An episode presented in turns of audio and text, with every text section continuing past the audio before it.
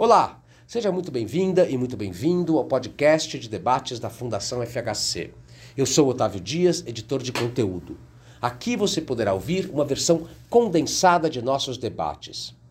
O Supremo Tribunal Federal não é uma instituição à prova de críticas, mas nos últimos anos teve uma atuação fundamental na defesa da democracia brasileira, cumprindo assim seu papel constitucional. Deve, no entanto, concluir o quanto antes e com absoluto respeito ao processo legal os diversos inquéritos abertos durante o governo Bolsonaro, possibilitando assim um desejável retorno à normalidade político-institucional. Essas foram as conclusões deste encontro presencial, que reuniu cerca de 30 convidados com grande interesse pelo tema da defesa da democracia, incluindo professores e pesquisadores da área do direito, advogados, cientistas sociais e jornalistas, na sede da Fundação FHC, em São Paulo. O debate teve como base o artigo O STF e a Defesa da Democracia no Brasil, escrito pelo professor de Direito Constitucional Oscar Vilhena Vieira e publicado pelo Journal of Democracy em português em junho de 2023. O STF agiu com firmeza não porque fosse virtuoso, necessariamente, mas porque viu a possibilidade de redução de seus poderes, disse o professor Vieira, da FGV Direito SP. Concordo que o Supremo teve um papel importante na contenção da recente escalada autoritária mas também colaborou em certa medida para que ela acontecesse, disse a professora Vera Schweire, da Universidade Federal do Paraná.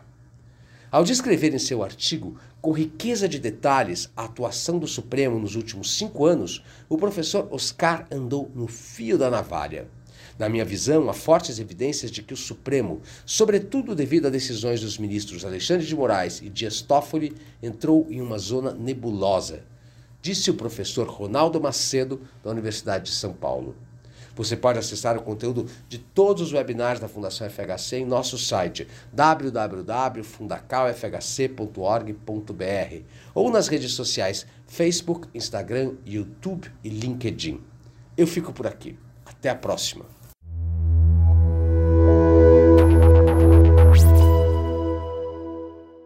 É um prazer juntar tanta gente amiga para discutir um, um tema crítico do momento, com gente tão, tão qualificada.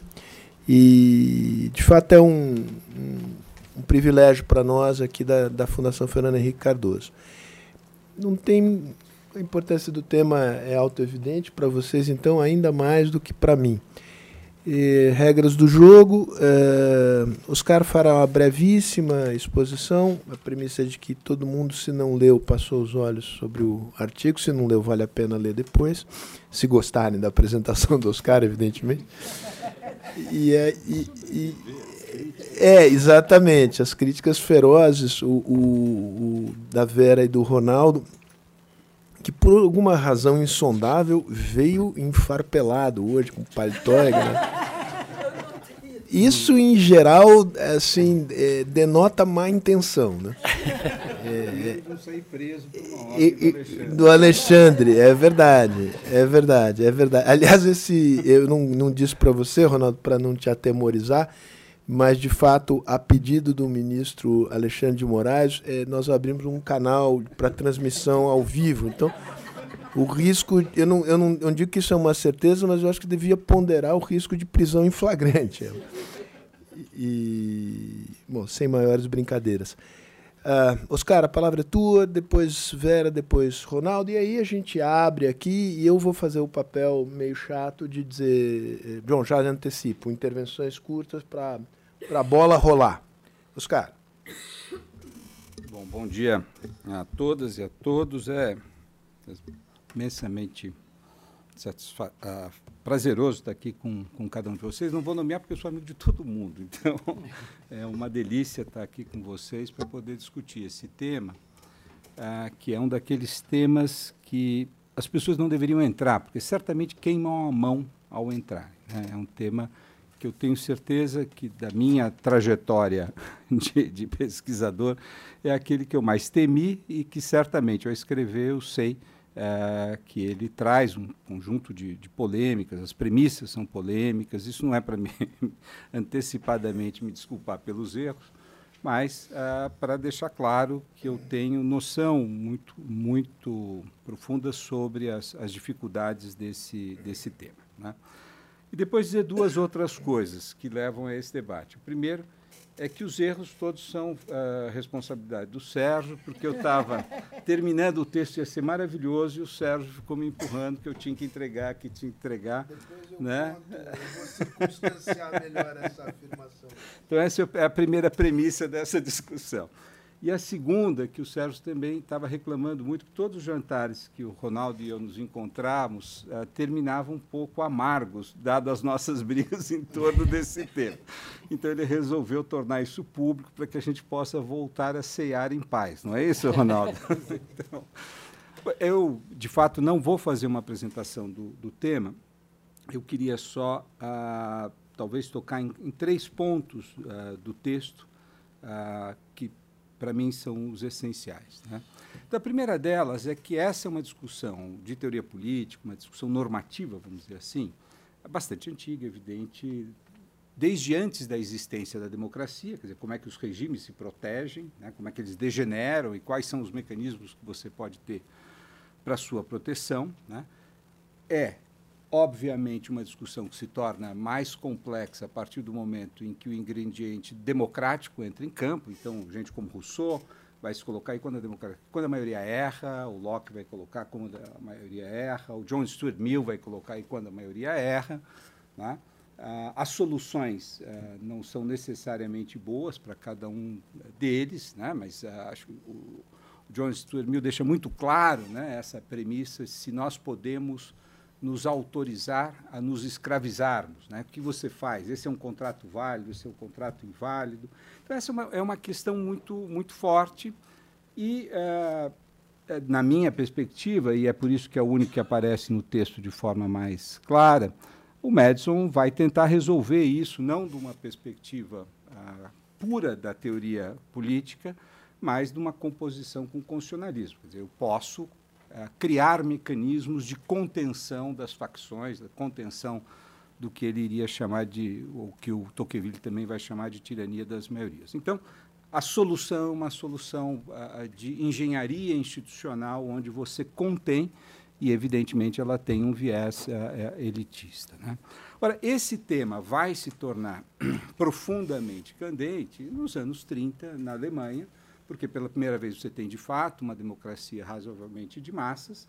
Há toda uma preocupação, e o Weber talvez seja o principal a expressar isso, com a psicologia das massas, ou seja, uma, uma, uma política que deixa de ser pautada por critérios racionais e passa a ser pautada, sobretudo, por critérios emocionais. Quer dizer, como é que você lida com o emocionalismo na, na política? Né? Veja, e tem dois autores, e aí a brincadeira de queimar a mão, o Celso Laffer que me falou isso quando eu queria fazer uma dissertação sobre o, sobre o, o Carl Schmitt, ele falou, isso aí você vai queimar a mão. Né? Porque o, o, interessante é que o Carl Schmitt escreve, o Ronaldo fez, ele queimou a mão, por isso que eu sei. né? O Carl Schmitt tem dois textos, quer dizer, um na própria teoria da Constituição, que, se eu não me engano, é de 28, onde ele estava com uma preocupação maior com, com o stalinismo, com, com, com, a, com a União Soviética, quer dizer, se poderia haver algum tipo de emenda à Constituição de Weimar para que se tornasse uma república soviética, vamos dizer, a Alemanha, e na teoria da Constituição ele vai dizer, olha, isso não pode porque, embora não haja, o conceito de cláusulas pétreas ainda não existia, né? Ah, é da natureza da Constituição não permitir que as decisões fundamentais que a estruturam possa ser ah, subvertida. Né? A ideia que o Lincoln, lá que está na coisa do texto, de que a Constituição nunca pode ser um pacto suicida. Né? Evidente que o Schmitt não era necessariamente um democrata, mas ele antecipava esse problema ah, de uma maneira contundente. Ah, em 30 e ah, 2, Ronaldo, que é o Legalidade e Legitimidade, se não me engano, é um texto onde ele vai tratar isso de maneira talvez mais profunda, sem colocar apenas a questão soviética, ele via também a ascensão do Partido Nazista como um problema, tá? e ele retoma essa discussão de que a Constituição tem que se proteger daqueles que são os seus, ah, os seus inimigos. Né? Ah, é paradoxal que o Kelsen, que é a contraparte ao Carl Schmitt, que tinha já uma teoria muito clara, procedimental, quer dizer, uma outra linha weberiana, uma, uma teoria muito procedimental da democracia, vai num texto menor do Kelsen, não é num texto central do Kelsen, uh, dizer que a democracia que se protege da democracia, ela já deixou de ser democracia. Né? Então, o, a polêmica, eu acho, colocada pela, pelo debate entre o, o Carl Schmitt e o Kelsen, um pouco reflete as dificuldades uh, dessa questão. É nesse sentido que me parece extremamente importante, como a todos que discutem esse tema, o texto do, do Karl Loewenstein, porque o Loewenstein é, é, vai lidar com uma situação muito concreta, é um, um ex-aluno do Weber, está saindo, tem que, é obrigado a deixar a Alemanha em 33, vai para os Estados Unidos, vai trabalhar numa série de esforços antifascistas, e ele vai escrever esse texto, que eu acho que é um texto importantésimo, ah, sobre a democracia militante. O termo é esse mesmo em inglês, o texto foi escrito em inglês. É um, um termo complicado de tradução, né? é, é, é ruim para quando a gente verte para o português, mas esse é o, texto, é o termo original. Na Alemanha, muitas vezes ele recebe a ideia de democracia combatente, né? e o, o, o Levenstein vai propor essa solução de que, de fato, quem está as elites burocráticas deveriam tomar medidas, inclusive com a possibilidade de restrição de direitos. Né? Ah, e ele, ele faz uma, um paralelo com a questão da guerra, e ele fala a frase infeliz de que na guerra o direito tira férias. Né? Então, no caso da democracia militante, deveria-se ter uma certa tolerância com esse. Com a, e, mas no restante do texto ele tenta se contrapor a essa própria frase infeliz. São dois textos ah, ah, que foram publicadas no, no, Jornal de Ciência Política americano. Um segundo que faz um inventário das leis de defesa da democracia na Europa ali no, nos, anos, nos anos 30. Tá? Então, acho que essa é a, questão central do, do, do debate sobre a democracia militante, se de fato você pode restringir alguns direitos que são essenciais à democracia para defender a democracia. Esse é o ponto, é, vamos dizer, central e, evidentemente, isso você vai ter vários autores importantes depois, como Popper, no Paradoxo da Tolerância, é, que não é exatamente o paradoxo da democracia, a concepção dele sobre sociedade aberta é uma coisa um pouco mais ampla do que sociedade democrática. Uh, o Rawls vai ter também uma, na, na, teoria da justiça, ele vai compreender que a disposição para entrar no pacto é uma disposição para respeitar o pacto, e, portanto, aquele que não tem disposição para respeitar o pacto não precisa uh, ter os seus direitos de reivindicar direitos, uh, que é uma, uma afirmação bastante eh, complicada, mas ele vai colocar. Então, você tem um conjunto de liberais que vai uh, defender essa ideia de que a democracia tem que se defender e para isso ela pode ter ela pode ter a capacidade de restringir direitos. Ponto dois que eu queria levantar é que isto que era um debate nunca teórico, mas também extremamente teórico e do paradoxo da democracia, eu diria, ele vai se constitucionalizar a partir da Constituição de, de 1949, né, da, da, da, Lei Fundamental de Bonn. Por quê? Ironicamente, o Carl Schmitt, que passa a ser um autor proscrito, a ideia dele de cláusulas intangíveis é transportada para dentro do texto e a Constituição alemã adota a ideia de que os princípios da democracia, da separação de poderes, da dignidade humana não podem ser objeto de emendas, né? isso não pode ser alterado. Então, o TEL, que infelizmente não está aqui, ah, que tem sido meu grande interlocutor nesse, nesse debate, ah, ele coloca a questão da autodefesa da democracia, ela tem como peça central as cláusulas petas, ou seja, quando a democracia, ela, ah, ou melhor, o poder constituinte estabeleceu de uma maneira contundente de que a abolição da democracia não é autorizado pela própria democracia. Então, aquilo que era um debate para o Rousseau, para o Locke, uh, para o John Stuart Mill teórico, ele ganha uma, ele é corporificado através das decisões constitucionais, a decisão da Constituição de 49, a Constituição brasileira de 88, né? É muito interessante, por exemplo, no caso da Colômbia, da tentativa de um plebiscito para a reeleição do Uribe, que a Suprema Corte colombiana, embora lá não haja cláusula pétrea, ela decidiu que, caso houvesse uma, um plebiscito alterando essa, essa possibilidade de reeleição, isso colocaria em risco a democracia, usando o argumento schmittiano original de que a Constituição não, não poderia permitir. Bom, então, uh, eu, eu queria dizer que nós, sim, temos um debate teórico, normativo, mas temos um debate que é dogmático jurídico, ou seja, as constituições de muitos países incorporaram essa discussão e decidiram por um modelo, que é o que eu chamo no texto do modelo de democracia defensiva. As nossas democracias pós a Segunda Guerra Mundial, muitas delas, elas são democracias defensivas no sentido de que elas incorporam o, o repertório da democracia militante. Elas permitem a proibição de partidos, elas, per elas permitem a restrição de direitos, elas permitem uma série de coisas e algumas também criam ah, instituições específicas de proteção ah, da democracia. Se você olhar o Ministério Público, esse é o argumento da grande omissão do Ministério Público, ele tem a missão de defender a democracia. Isso está lá no caput do artigo. Na, no, no, sistema alemão, você tem agências de inteligência voltada à defesa da Constituição. Então, veja, eu acho que a gente não pode confundir o debate eh, eh, americano, onde não há essas ferramentas no repertório eh, dogmático constitucional, quer dizer, eles têm uma Constituição muito mais antiga, então lá há um debate teórico, mas nós temos que enfrentar que isso já é um debate jurídico. Tudo isso foi incorporado pela Constituição brasileira, pela Constituição italiana, pela Constituição portuguesa, pela Constituição ah, colombiana, sul-africana e assim, assim por diante. Então, essa é o que eu queria fazer, a referência que eu queria fazer à questão ah, dogmática, onde você tem um papel atribuído específico ao Ministério Público, um papel específico à, à Suprema Corte para ah, ser a garantidora da, da Constituição e assim por diante.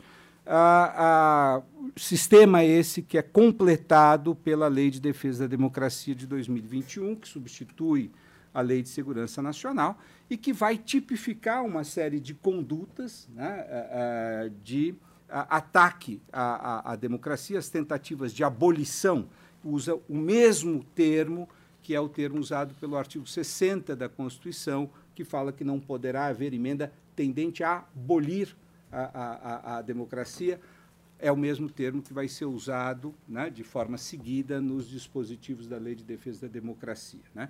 E tem um dispositivo que é o mais uh, motivo das minhas maiores brigas com o Ronaldo, que é o crime de incitação, né? Porque, evidentemente, é um crime típico de, de palavra, incitar os militares né?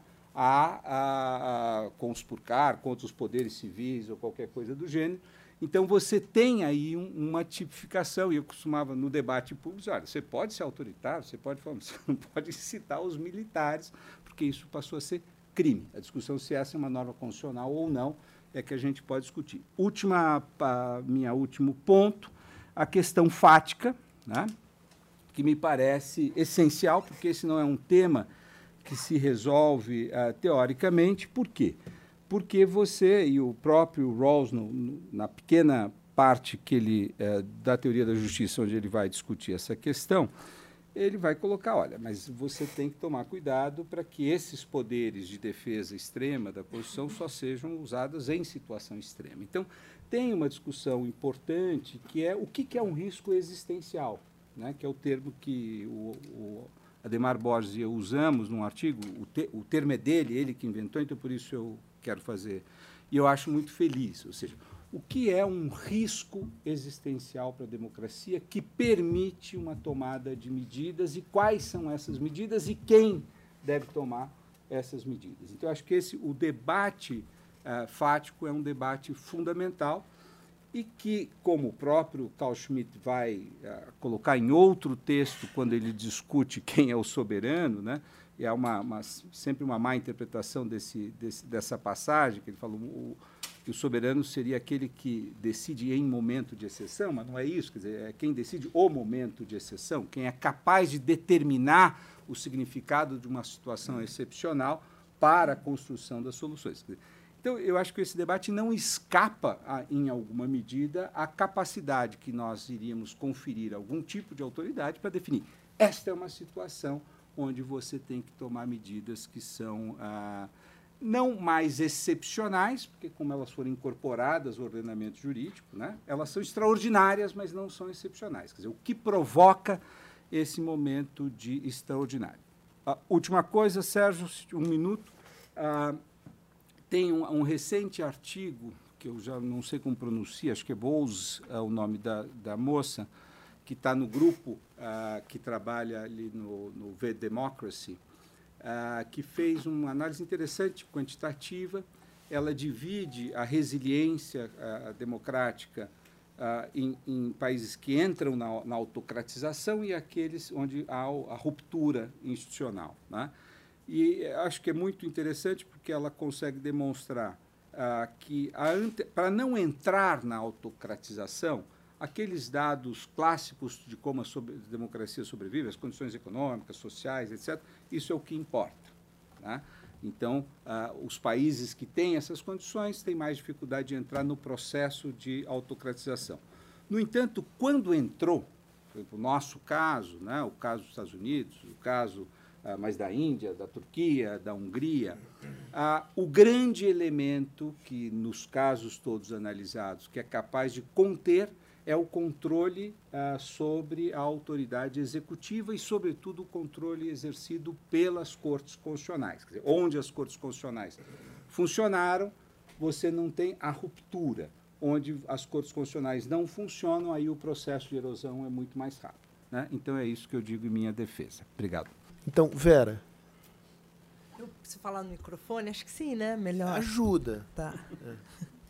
Então, eu queria agradecer a generosidade do convite aqui da Fundação Fernando Henrique Cardoso, e eu faço é, na pessoa do Sérgio, mas também do Oscar, do Ronaldo, enfim, e de todo o staff que foi muito delicado em viabilizar a minha vinda aqui para fazer uma espécie de morde-a-sopra em relação ao, ao texto. Né? Então, é, eu, eu, eu vou controlar o tempo, porque se eu me entusiasmar muito aqui, eu acho que não vale a pena a gente ter uma, uma audiência aqui super qualificada para para fazer o debate, né? Acho que eu vou ser mais uma provocadora, é, não sem dizer que eu gostei muito, né, como como dos demais escritos que eu já tinha lido, do Oscar.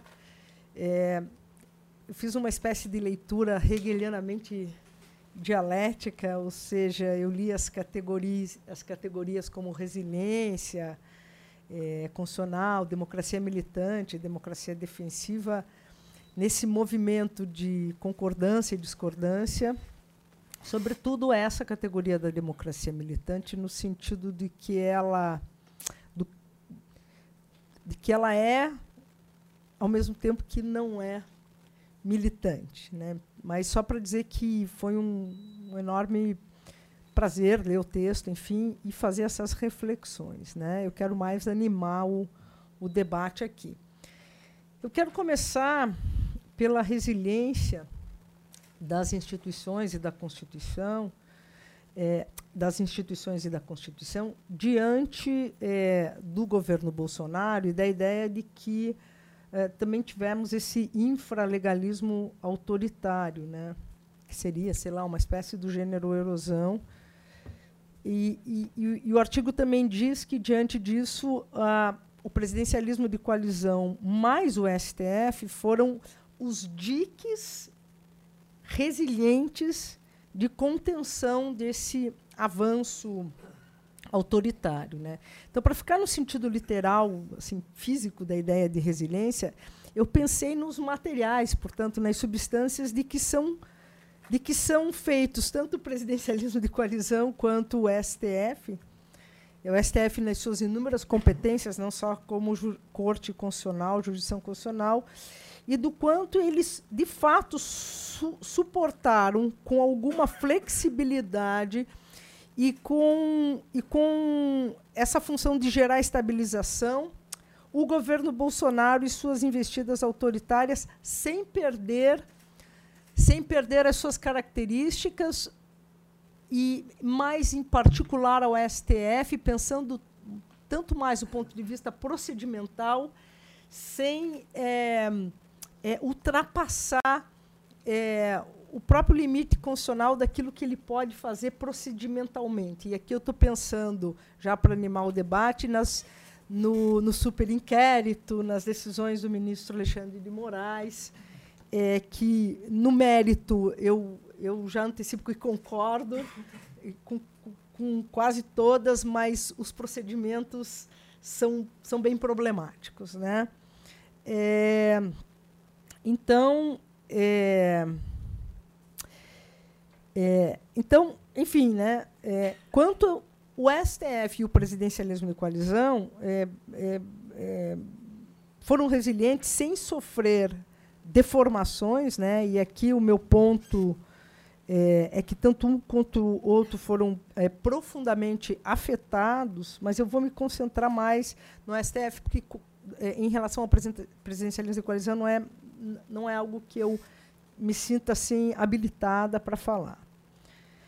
É, então, qual é a minha premissa? Né? Que uh, o STF é, ora conteve a escalada autoritária, mas é, ele, ele, ele também colaborou em alguma medida. É, então, nesse momento, é, eu vou dar um passo atrás e deslocar um pouco o texto. Né? Eu, eu, quando estava escrevendo isso, eu lembrei de uma passagem da Hora da Estrela, da Clarice Lispector, que, onde o narrador diz que é, como começar é, pelo início se as coisas acontecem é, mesmo antes de acontecer.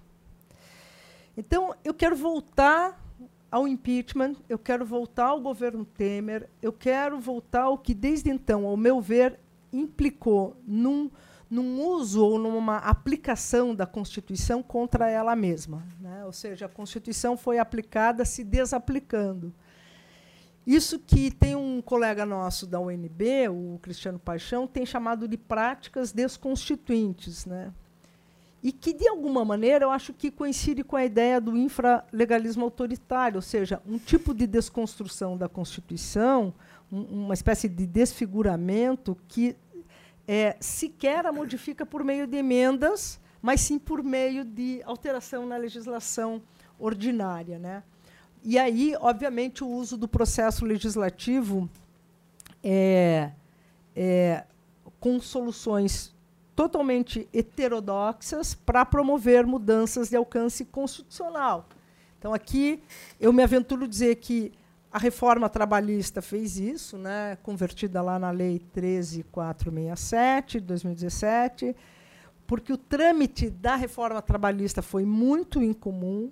Né, é, é, foram inseridos vários artigos ao projeto original e praticamente o Senado não se manifestou, ele foi completamente é, é, passivo, silente no processo legislativo, sem falar na questão das, dos movimentos, das instituições da sociedade civil que pouco participaram, é, portanto, na ausência de diálogo com a sociedade civil.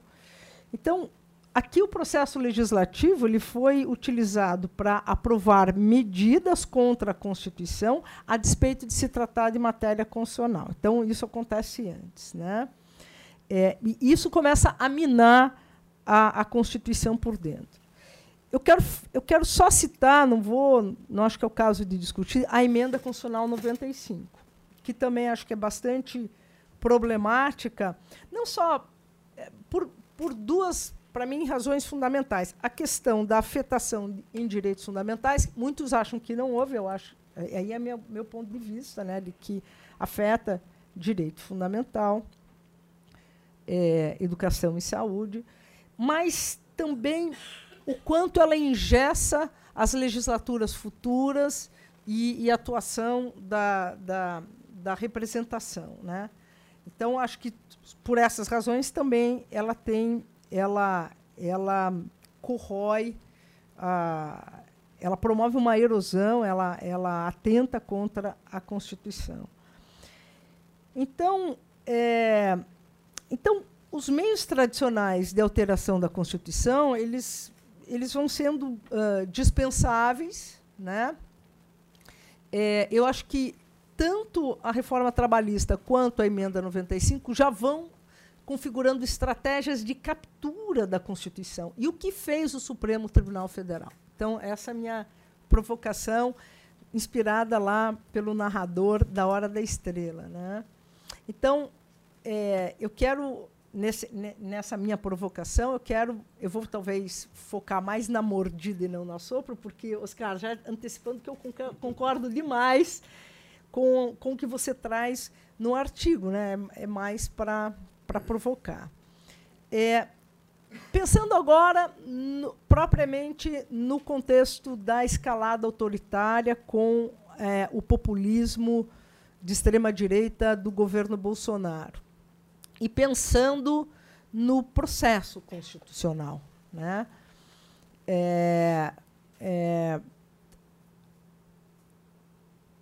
decisões monocráticas,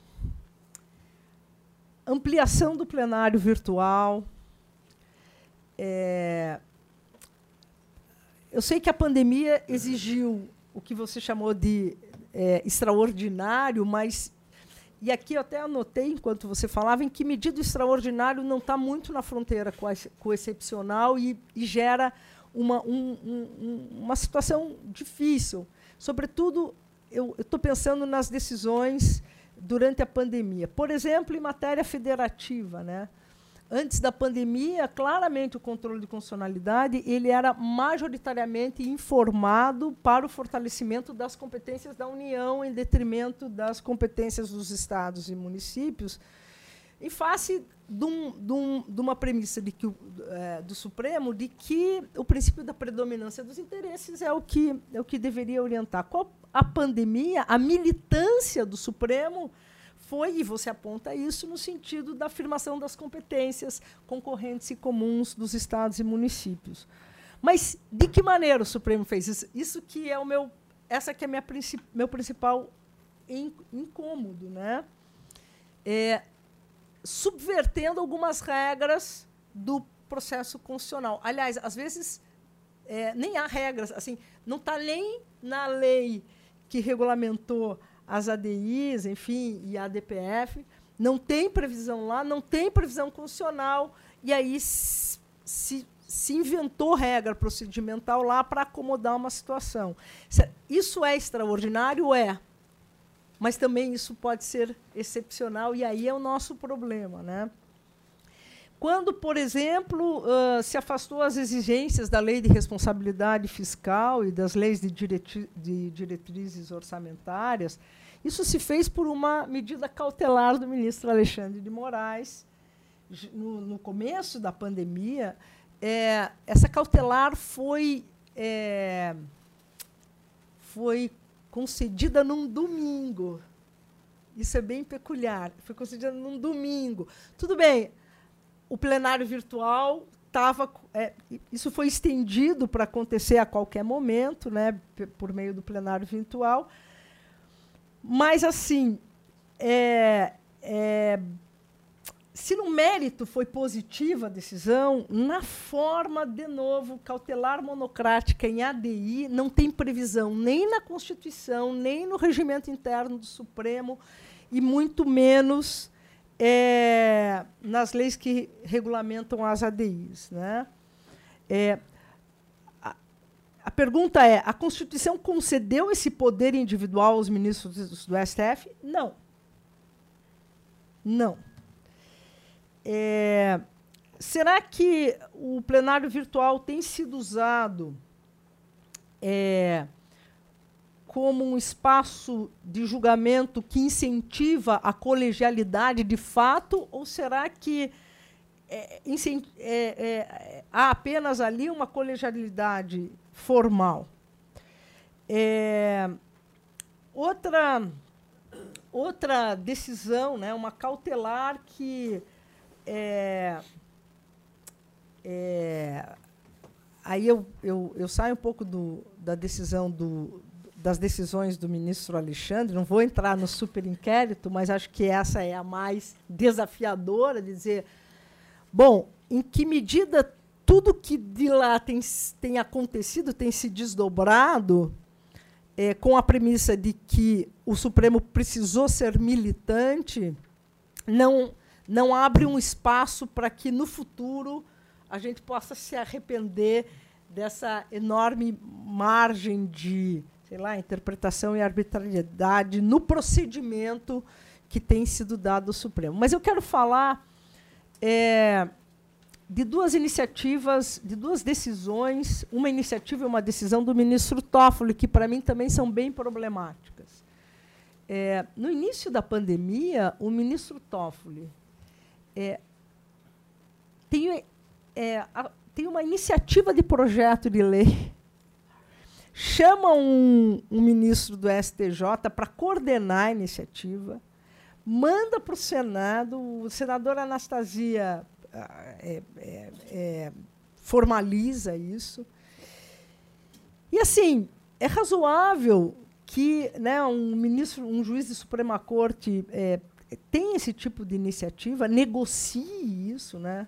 Como se fosse legislador? Será que a democracia militante autoriza isso? Talvez naquele momento da pandemia, extraordinariamente, a gente até acha interessante, mas será que é o caso? E, por fim, eu quero também comentar uma decisão do ministro Toffoli na DPF 881, é, em relação a um artigo do Código Penal, foi uma ação ajuizada, acho que pela Associação Nacional do Ministério Público, Ronaldo, não sei se acompanhou? Estou aposentado. Mas para quê? Para afastar do campo de incidência a atuação de membros do Ministério Público e membros da magistratura no que tange a autonomia funcional, né? Para dizer, ó, carta branca aí decidam, sim, é, é, vão vão interpretando e aplicando o direito aí sem muito freio e, e, para afastar justamente a, a, a, tipificação de crime de prevaricação, ele faz isso de novo é, por meio de uma cautelar monocrática, numa ação que não havia qualquer urgência ou emergência. Né? Então, o, os argumentos deles são todos muito abstratos. Então, dito isso, Oscar, e eu já me caminho por fim, porque eu já falei acho que mais do que 10 minutos, eu comecei às 11h23, são 11h38 e já passei do meu tempo. A minha, a minha, a minha questão seria inúmeras outras que eu marquei aqui. É, eu acho que é, se, assim, se, se resume ao que, ao final, você disse. Qual o limite entre o extraordinário e o excepcional? Ou a fronteira? Como é que a gente delimita isso? Mas eu agradeço muito aqui o convite, de novo, ao Sérgio, à Fundação, e, e eu espero que esse debate é, siga. Né? Eu já de uma maneira um pouco indelicada, mas já convido você para ir lá para a Federal do Paraná, já que eu, é que eu tô em, eu tô numa instituição e já estou fazendo convite para outra, mas ah, tá. eu, eu já convido você para para estar lá conosco para nós debatermos também esse artigo. Então é isso. Obrigado, Vera. Vera, muitíssimo obrigado. Uh, Ronaldo, antes de você melhorou a temperatura? Tá ok? Tá. Ronaldo. Melhorou. Então, vamos lá. É, eu gostaria também de agradecer, para mim é um, é um prazer e um, uma honra aqui poder discutir com esse tema complexo com tanta gente ilustre, né? Eu também faço aqui os meus os meus elogios ao texto, cara. Acho que ele ele tem tem uma dimensão teórica e tem uma dimensão, digamos, contextual. E ele provoca o seu leitor nos dois âmbitos. Eu acho que isso daí é, é um grande mérito de um texto, né? Ser provocador de, de ideias e, e, também acho que tem um lado, um lado, como você mesmo apontou, corajoso, né? Porque é, tem um fio da meada num tema que, ao meu ver, carece ainda de teorização e, uh, e um contexto empírico que carece ainda de muita informação também, né? Ou seja, várias questões como essas colocadas, risco de golpe. Bom, talvez daqui a 20 anos saibamos o que realmente estava, aconteceu, se o risco era real, quem sabia deles, etc. É, certamente, lendo o jornal, nenhum de, do, de nós está muito bem informado para saber realmente se as circunstâncias exigiam todas essas medidas. Né? É, deixa eu falar algumas coisas do artigo para depois, digamos, trazer algumas ideias uh, que eu tenho sobre o tema e o que, que elas uh, provocaram em mim. Em primeiro lugar, Oscar, eu acho que em alguns momentos é, você mistura duas coisas, que é o discurso, digamos, de retrocessos a, a avanços progressistas e ameaças à democracia. Eu acho que são duas coisas diferentes. Eu posso concordar e concordo que o governo Bolsonaro, por exemplo, agiu mal com relação à Covid, que não foi uma boa ideia mexer nas comissões e conselhos do meio ambiente, ou mesmo na legislação sobre armas. Mas eu não consigo ver nessas decisões, que eu compreendo que elas possam ser vistas como retrocessos progressistas, mas eu não consigo ver nelas nada que envolva ameaça à democracia, eu mesmo diria, na autonomia universitária, investimentos em educação, etc. E, e acho que em determinado momento isso passa passa junto, como se fosse uma justificativa adicional para que essas medidas excepcionais fossem tomadas. Bom, daí se trataria então de um risco ao retrocesso progressista ou um risco à democracia. Eu acho que são coisas diferentes. Tá? Bem ou mal, esse foi um governo eleito, um governo conservador, com uma pauta conservadora. E, enfim, mesmo na, na questão do infralegalismo é, autoritário, também, ah, para isso está lá o judiciário, para se entender que esse infralegalismo é ilegal, para derrubar, para tornar ilegal essas medidas. Mas ele não necessariamente, pelo menos não sempre, envolvia uma questão de autoritarismo. Ele, ele envolvia, sim, talvez, de retrocessos é, progressistas.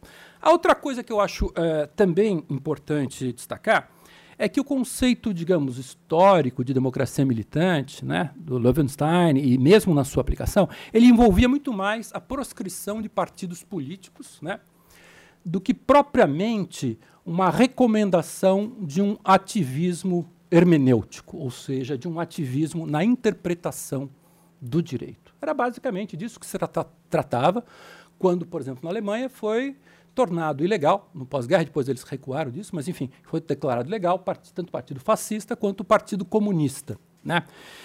E de alguma forma também, uh, não sei se concordo com algo que acho que você não disse no artigo, mas você disse aqui, que acho que mesmo nos Estados Unidos, o macartismo também, de alguma forma.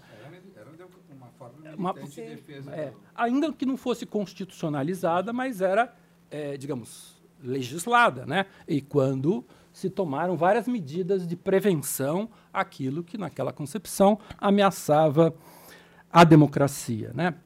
É, eu também acho uh, que existe, digamos, portanto, uma ambiguidade nesse conceito de democracia militante. Porque o, o conceito mesmo, ele nunca recomendou ou pelo menos essa é uma expansão que você faz, talvez não tão expressamente, que a democracia militante envolve uh, algum tipo de uh, liberdade ou algum tipo de ampliação dos poderes hermenêuticos, da criatividade hermenêutica para interpretação. Uh, eu acho que daí você anda né, no fio, no fio da, da navalha, porque o seu artigo, de fato, tem um caráter é, descritivo, mas tem também normativo. Você está endossando, né? Você está dizendo, olha, o que foi feito está bem feito, né? É, é, de alguma forma, fez bem o, o, Supremo, mas, ao mesmo tempo, tentando é, não se comprometer completamente com o que fez o Supremo. Né? Então, em muitos momentos, você fala: olha, é, essa é uma posição defensável desde que de acordo com a legalidade.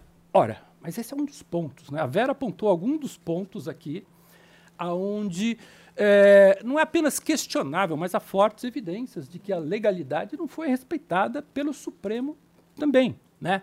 É, e que, inclusive, uma das acusações dos críticos era de que haveria uma espécie de usurpação. Abuso de direito não é direito, disse Faquim. Pois bem, mas essa era a acusação que se fazia contra o Supremo.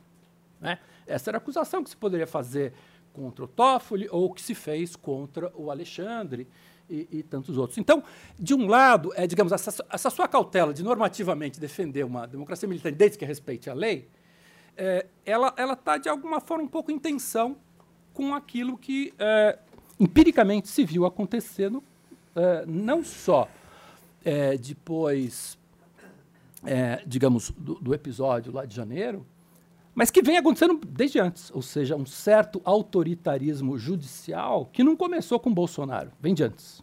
Né? Ou seja, que é, é um tema que vem sendo discutido é, em diversas esferas, etc. Então, de alguma forma, eu, eu, eu, eu acho que. Uh, enfim, você toma esse cuidado para dizer: olha, eu não defendo uma, uma democracia militante que não respeita o direito. Mas a pergunta é: mas é, é, o que foi feito aqui, historicamente, respeitou o direito ou, em muitos aspectos, foi uma democracia militante desrespeitando o direito? Eu tenho a impressão que, uh, em alguns casos, houve efetivamente um juízo bastante político, bastante problemático do ponto de vista é, dessa, dessa decisão. É, eu acho também é, o seguinte: você toma cautela quando defende normativamente a ideia né, de, de defender, e mesmo o Faquin, no, no, no, voto que você, que você traz, e que é uma espécie de justificativa teórica, né, aquela que a gente encontra, porque e que talvez nem precisasse existir, porque o fato é que, enfim, é uma, é, é, é, foi uma explicação possível, mas o, fa o fato é que, é que, os atos começaram antes daquela explicação e a gente nem também sabe o quanto o, o, sei lá, o Alexandre Moraes ou o Toffoli deram bola para aquilo que o Fachin escreveu. Mas, de qualquer modo, ou seja, se eles de fato estavam comprando integralmente aquela ideia. Mas que envolve a ideia de, de um risco efetivo. Né? E daí essa questão que também é empírica. Né? Que, que é um risco efetivo para a democracia? Né? É, e aqui é, eu lembraria é, o seguinte: é uma questão é, empírica difícil de avaliar. Né? E, geralmente, quando a gente está falando de um risco, digamos, mais imediato à democracia, um risco de golpe, né? geralmente os, os, golpes não são anunciados no jornal, não é isso?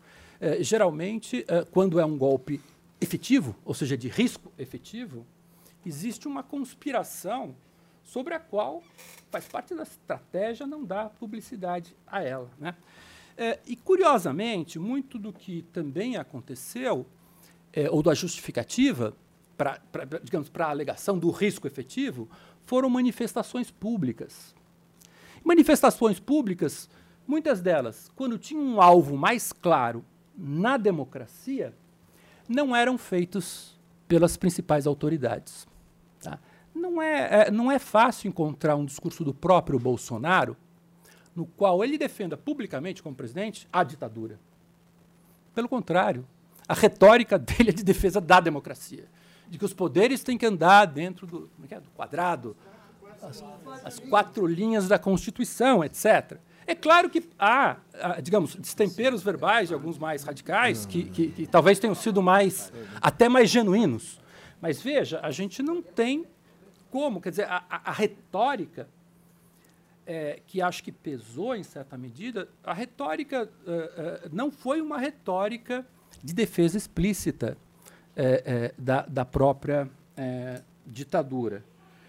Também não é claro sempre que essa retórica é, tenha tido uma contribuição efetiva, né? efetiva, é o termo que você mesmo usa e que também acho que é, que é importante para saber se é uma situação excepcional, para saber o quanto isso pesa, digamos, para a tomada de medidas excepcionais de combate a isso. Ou seja, em boa medida, houve é, é, uma série de falas que tinham um caráter retórico que, e que se combinavam, em boa medida, com um certo populismo, né? um certo é, exagero verbal. Ou seja, isso tinha uma outra função retórica que não necessariamente condizia com uma estratégia deliberada de tomar atos concretos que efetivamente ameaçassem a democracia. Tá? Eram discursos assustadores, eu não tenho dúvida, também fico assustado com eles. É, mas, uh, digamos, o juízo que deveria ser feito é de risco efetivo à democracia e não de um conteúdo hipoteticamente uh, ofensivo à ideia democrática. É, são coisas bastante é, distintas. A ideia de um risco real e efetivo. Acho que você usa essa expressão. expressão do Faquinha. É, do Faquinha. É, você, você traz essa expressão. Né? É, é, é, é interessante também que a própria ideia de risco efetivo, a independência do judiciário, da mesma que está na fala do Faquin também, é, é uma questão a se perguntar: quando que houve um risco efetivo à independência do judiciário? Quando que houve? Quando tentaram invadir?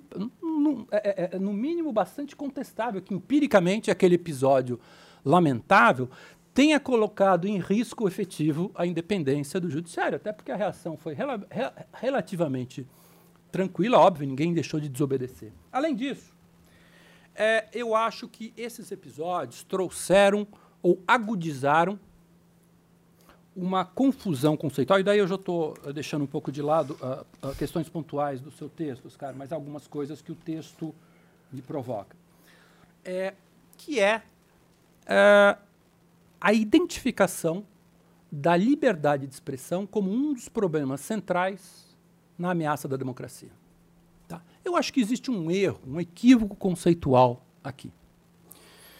É, ao meu ver, existe sim uma conexão bastante direta, não é exclusiva, entre o avanço de um certo populismo autoritário no mundo e especialmente a internet. Eu acho que a internet tem um papel central nisso, especialmente pela forma como ela está estruturada, é, na forma de monopólios, na forma de uma espécie de liberalismo do mercado das ideias um pouco selvagem, na forma pela qual, apesar dela funcionar como uma essential facility de comunicação e que coloca em questão, digamos, uma série de crenças dos indivíduos de maneira generalizada, né? o impacto da internet, digamos, do ponto de vista epistemológico, é imenso, né? talvez só comparável ao surgimento da imprensa, no sentido de que, bom, agora as pessoas né, pegam informação na internet sobre tudo, né? vão, vão ao médico e, e, e, e, no retorno já vão dar aula de medicina para o médico. Ou seja, é, isso impacta muito a maneira como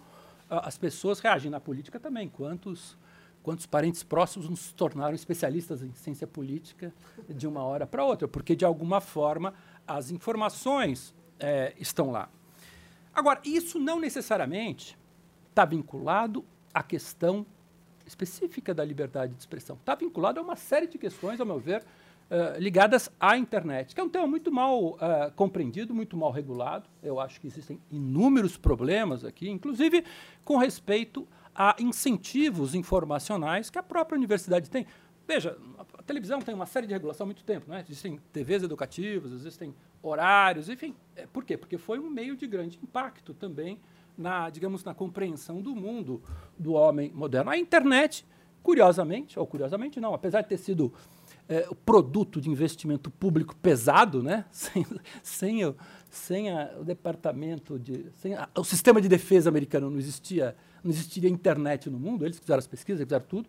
E, por outro lado, aquilo foi entregue de uma maneira hiper, hiper liberal, hiper, eh, digamos, eh, laissez-faire para alguns poucos agentes que regularam como quiseram. Ou seja, libertário, né? libertário, é, libertário. Então, de alguma forma, aí eu vejo um problema. Mas não é o único também. Ou seja, é, eu acho que esse populismo autoritário, primeiro, ele não ocorre só por causa da internet, ainda que eu veja aí um, uma questão importante.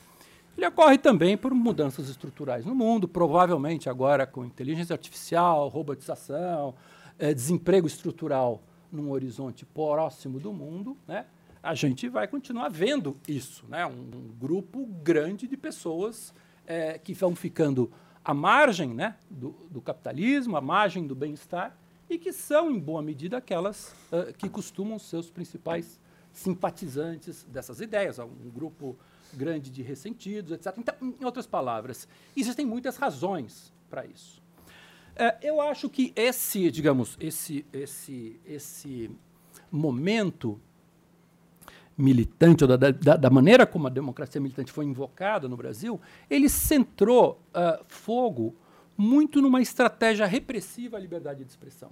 E pior, trouxe um dividendo muito negativo para nós, que é passarmos a discutir a liberdade de expressão num contexto, ou seja, uh, uh, ao invés de nos inspirarmos, digamos, nas ideias gerais sobre liberdade de expressão em seus diversos contextos, contexto comercial, contexto educacional, etc., fez-se o contrário hoje, numa jurisprudência e numa doutrina ainda mal costurada, ainda mal elaborada, passou-se a teorizar a partir de como a expressão ocorre nesse ambiente, com vários problemas. Um deles, mas é apenas um deles, eu quero pensar, é o fato de que na linguagem, na comunicação na via internet, nós não temos como fazer um controle adequado dos contextos comunicacionais.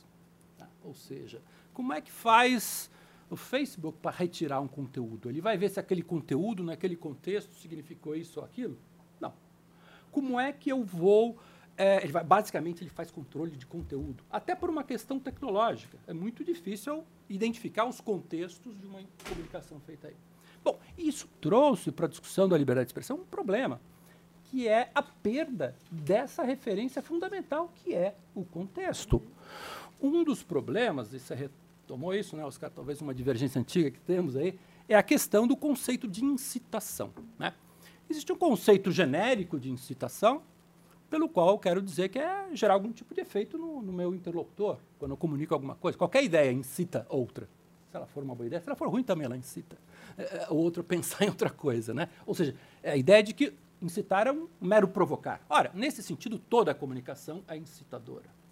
No entanto, num sentido mais técnico, que está enraizado de maneira bem mais sólida, por exemplo, na jurisprudência americana, mas mesmo na europeia, incitar não envolve apenas provocar efeitos. Incitar envolve provocar, uh, uh, uh, ou pelo menos gerar um risco efetivo, atual e imediato, de que uma conduta seja realizada em razão de um discurso. Né? Um exemplo canônico é quando eu falo para todo mundo lá, pega lá, vamos dar um pau naquela pessoa e as pessoas se sentem mobilizadas a agir daquele modo. Significa, e isso é uma distinção antiga, da década de 30, a distinção entre advocacia de ideias e incitação. Tá? É, e sempre, é, digamos, essa tradição liberal-democrática foi, é, digamos, muito mais permissiva com essa ideia de advocacia de ideias, por mais horrorosas que fossem as ideias, mas sempre foi digamos, restritiva e punitiva com relação a uma efetiva incitação. Pois bem, o que se viu agora, digamos, nesse momento hipermilitante né, do nosso Supremo, especialmente depois dos episódios de janeiro, é, foi uma confusão total no próprio texto que, que, que você traz, do Faquin, isso é dito. Ou seja, a, a ideia de incitação aparece no sentido genérico.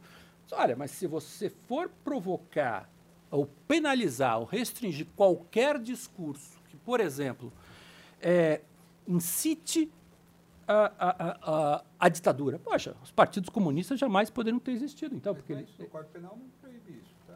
Então, o Código Penal não, mas a expressão que eu estou dizendo é que houve uma vulgarização da expressão, até por razões retóricas, pelo qual, por exemplo, criticar o Supremo, criticar a autonomia, passou a ser visto como a, palavra incitação aparece até no, no, no, no, no próprio discurso do, do Fachin, incitando o fechamento do Supremo, incitando a democracia. Veja, ele não está usando no sentido técnico, está falando, olha, que tenham esse conteúdo.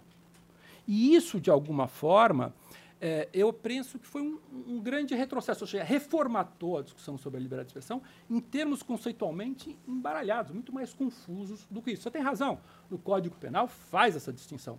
Mas, na questão da liberdade de expressão, essa confusão foi, foi, foi é, é, é, projetada. E eu acredito que em várias das decisões do próprio Alexandre de Moraes, isso também foi misturado. Isso é perigoso. Isso é perigoso porque a liberdade de expressão é um aspecto importante da própria democracia. Então aqui a gente tem, de novo, essa, essa questão ambígua. E, e, e o que acontece quando uh, os defensores, ou né, a instituição que está se dizendo guardiã da democracia, age de maneira não democrática. Porque, veja, essa é a acusação dos opositores. Né? E, e, democracia, necessário dizer, é um conceito contestado, mas esse é um dos pontos. Relativo, né? É, alguns. pois é. Mas, Ronaldo. Ronaldo, você pode fechar para a gente poder, só, só para não ficar uma. Tá bom. É, então vamos lá. É, e eu vi, portanto, é, é, eu vejo é, que a gente tem aqui, é, e só para resumir, né, a gente abriu uma caixa de Pandora. uma caixa de Pandora de um exercício não democrático da própria interpretação da lei e da Constituição, que, ao meu ver, começou antes do Bolsonaro, é, uma, uma, digamos, uma construção retórica extremamente ambígua das hipóteses em que essa interpretação mais criativa, interventiva, poderia é, ser justificado, e uma falta, digamos, também de clareza empírica sobre os riscos efetivos da, da, da ameaça à democracia. Muito bem. Vera, acho que você tinha uma coisa engatilhada, mas depois eu queria abrir. Tá. Fala no microfone, porque assim todo mundo escuta. Penso, Ronaldo, mas veja, o que uh, foi externalizado como incitação, claro. e a gente não pode questionar, é, tá claro, mas me parece que tem ameaças que não foram, que estão no super inquérito aos próprios ministros, que daí configuram justamente aquilo que a gente não pode dizer que foi mera incitação. Né? Pode, pode ter o problema que a gente não conhece isso. É que tá é, é o segredo disso, né? Não, eles, mas eles sabem. Não, do Daniel Silveira. Do Daniel Silveira. Do Daniel, sim, mas. Então, não, não, do Daniel Silveira. Sem dúvida havia golpistas. Não se trata aqui de negar que havia golpistas. O que se trata aqui é que, mesmo no contexto onde há golpistas, qual era o risco de um golpe? Tá. Bom, vamos voltar a isso. Vamos, vamos abrir é, depois eu acho que, senão a gente fica, é, a gente retém muito aqui, mas eu vou, uh, Helena, Adriana, santo Deus. Peraí, peraí, peraí, peraí, calma, calma, calma, Helena, Helena, pera um pouquinho que eu não vou soltar assim. É, Adriana, Maria Paula, peraí, peraí. Não, antes eu vou falar de você. Gente do céu, peraí. É, eu vou botar três rapazes à minha esquerda aqui a minha esquerda. Uma pergunta só. Né? Uma pergunta só. Não, não. Mas eu, eu, eu vou abrir. É, é, eu só queria fazer um, um, comentário abusando da minha prerrogativa de, de estar à mesa. É, Ronaldo, eu, eu, eu acho que tem várias coisas aqui que de fato são é, controversas é, e o debate é importante, mas acho que tem algumas coisas sobre as quais a gente precisa estar minimamente de acordo. A, a primeira delas é a seguinte, quer dizer, um, um, juízo sobre o risco de golpe nunca será um juízo técnico feito com base em 100% de certeza, lugar nenhum do mundo. Ele é sempre um juízo político. E aí, com toda a franqueza que a nossa antiga relação me permite, se o sujeito parece um pato, nada feito um pato, grasna feito um pato, tenta voar como um pato, ele é um pato. Né? O elogio à ditadura é parte da biografia do Bolsonaro. A fala sobre o soldado e um cabo para é, fechar o Supremo é uma fala do filho dele que passa a fazer parte do núcleo central do poder, que monta um esquema de disseminação orquestrado em larga escala de notícias fraudulentas. Os elogios às democracias iliberais e a aliança inclusive financeira, o apoio à tentativa de golpe nos Estados Unidos não é questionável. A ideia do povo armado é povo livre não é questionável. Os decretos para botar a arma na mão da população não são questionados. O juízo sobre a pandemia não era apenas sanitário, era político também. O meu exército não é uma expressão minha, é uma expressão dele. Então, acho que aí com toda a franqueza, é, é, não façamos manobras diversionistas. Havia um risco real de golpe. E qualquer pessoa que tenha os pés plantados no Brasil, conheça a história desse país, tenha passado por que esse país, país digamos, coloque essa questão retórica, eu, francamente, acho que você está é, é, jogando areia nos olhos das pessoas. Eu não, não acho que seja tudo que você disse é razoável. É, com a, a, carinho enorme que eu tenho por você, isso não é razoável. É, aí eu, é, digamos, eu não, eu não posso aceitar essa afirmação porque eu acho que ela é uma a, a afirmação sumamente perigosa. Não havia a menor dúvida de que o objetivo era um golpe e de que é, é, havia um golpe em marcha. Né? Obviamente, que nenhum golpista, assim como nenhum estelionatário, vai te revelar todos os truques que ele guarda debaixo da capa. Né? Mas aí não sejamos tão tolos a esse ponto. Só isso. Só, só, só, só para esclarecer um ponto. Eu não, eu não, o meu ponto não é dizer que, que não havia golpistas e que não havia uma, uma intenção não é golpista. Não, Não, não, meu ponto não é havia uma orquestração golpista Sim. pensada desde o início, Ronaldo. Fechar os olhos para isso é enfiar a cabeça dentro da Eu- eu- eu areia. con- olha- isso muda o ângulo pelo qual a gente vê a atuação Sérgio, do Supremo. Na- A, a única coisa que eu quero chamar a atenção é o seguinte: é, partidos comunistas tinham uma estratégia de tomada de poder também. Partidos comunistas nunca tiveram a presidência da República, Ronaldo. Não, não, não. Veja, o que eu quero dizer é que a existência de intenções, um projeto, um plano é uma coisa.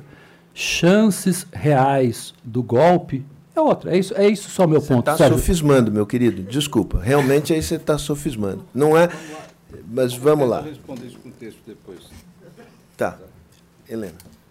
É, a, minha pergu- a minha questão é genérica. Eu concordo com o Ronaldo no seguinte, que as coisas começaram antes do governo Bolsonaro. A gente já tem uma desconfiança nas ah, decisões monocráticas do STF muito antes. Idas e vindas sobre prisão de segunda instância, idas e vindas sobre a validade de delações, é, ativismo que não é militante, o Oscar conhece bem as restrições que as pessoas têm, a atuação do Barroso na sobre aborto e agora sobre a legalização da droga, que a gente está acompanhando. Mas, assim, a minha pergunta para a mesa é o quão a gente consegue separar essa disfuncionalidade procedimental, vamos falar de procedimental para não entrar no mérito, do STF de, de outros poderes como legislativo. Tá? Porque se você tem decisões monocráticas no Supremo que são absurdas, nem vou falar do domingo à noite, a gente tem uma tendência a decisões monocráticas no legislativo. O Lira e o Pacheco abrem e fecham sessão, fazem votações eh, completamente sem passar por comissões, mudaram, ar, eh, arquivam, decidem impeachment e tal. Então, nesse sentido, acho como é que a gente, essa desorganização funcional, é, e eu aí tenho uma, uma, uma, pergunta, assim, um, um pensamento para fazer com a Vera, no sentido de que, como nós temos uma Constituição tão detalhada, tão detalhada, mudanças que sejam necessárias para acompanhamento de uma dinâmica externa da economia é, são obrigatoriamente feitas pela emenda constitucional, como a reforma trabalhista e etc. Mas se a gente olhar por outro lado, é, o que tem acontecido recentemente é que a PEC da transição levou duas sessões, enquanto a emenda constitucional 95 levou um ano. Então, assim, a disfuncionalidade é crescente. Ela não está no Bolsonaro ou nesse. É uma organização que eu acho que um, um poder está se espelhando no outro. Assim, se o STF pode, eu também posso. Então, assim, é uma outra sugestão que é a discussão do PS com Carlos Ari da, gente desconstitucionalizar a Constituição brasileira e a gente está vendo ao contrário. E, e também na questão, é, aí também é uma pergunta dessa disfuncionalidade você, que a gente está falando, é a questão é, das medidas extraordinárias para segurar o Bolsonaro, quando a gente devia ter segurado o Bolsonaro pelo impeachment. Uhum. Na realidade, desde a famosa reunião de abril, estava claro os elementos daquela pessoa inadequada a continuar como presidente do Brasil. E aí a gente vai é, construindo. E também nas decisões esquisitas tem a decisão do Lewandowski, que por, você pode discordar ou não do impeachment da Dilma, eu era contra o impeachment da Dilma, mas ele vai lá e mantém os direitos políticos da Dilma. E agora você suspende os direitos políticos do Bolsonaro ali. Então, assim, fica uma sensação de casu, casuísmo muito grande na população que está aqui fora. Então, a minha pergunta é assim, vamos, independente se tinha... É, eu discordo também, Ronaldo, acho que o conjunto das, do discurso levava claramente a um golpe. Coisas que o Sérgio falou, é, apoio à ditadura, o meu exército, a gente pode buscar também nos discursos do PT. Mas o conjunto da discussão, desde o voto no Ustra, desde né, uhum. indicava é, uma coisa que no conjunto. Passado isso, vamos dizer assim, tudo isso se justificou até dia 8 de janeiro. Passado tudo isso, quando é que esse diabo desse super inquérito vai ser encerrado? Quando é que a gente vai tentar poder confiar na normalização das decisões do, do Supremo? É essa, assim, se abriu a caixa, ela fecha? Essa é a minha pergunta, Oscar. Porque você sabe que muitos de nós apoiaram no ano passado as coisas que o Moraes fazia. Chega um momento que não dá mais para continuar apoiando é, as atuações do, do ministro Moraes. Vamos pegar mais uma pergunta, pelo menos, senão a gente não vai conseguir. É. Vou tentar ser rápida e não repetir parte do que eu ia falar. O Sérgio falou, eu não tenho dúvida da condição de golpe. É, o que eu queria colocar aqui é o seguinte, veja, eu acho, Ronaldo, me desculpa, acho, eu entendo, eu entendo a preocupação do Ronaldo frente a outras perspectivas que possam ser autoritárias ou de ataque à ordem imposta, vamos dizer assim. Uh, mas, uh, no caso específico contextual do Brasil, acho que foi muito claro todo o movimento golpista liderado por um presidente da República. E lembrar que a pessoa era presidente da República não é uma coisa qualquer. Porque falas que eu, Adriana, posso falar, até pensando na questão da liberdade de expressão, se modificam se eu viro presidente da República. Tá certo? Então, a minha relação com o exército, eu dizer eu adoro os militares, se eu falar daqui, problema da Adriana, que é uma pessoa assim. Mas, se eu sou presidente da República e te, tenho obrigação de respeito ao espaço civil, eu incitar, e aí eu acho que é incitar tecnicamente os militares a atuarem no processo civil, que não é deles, no processo civil, inclusive eleitoral, ameaçando ministros, dizendo que se fulano for eleito, cai a casa, cai o Brasil, etc. e tal, não é uma brincadeira. Então, acho que isso é importante para a gente contextualizar a análise de ação do STF.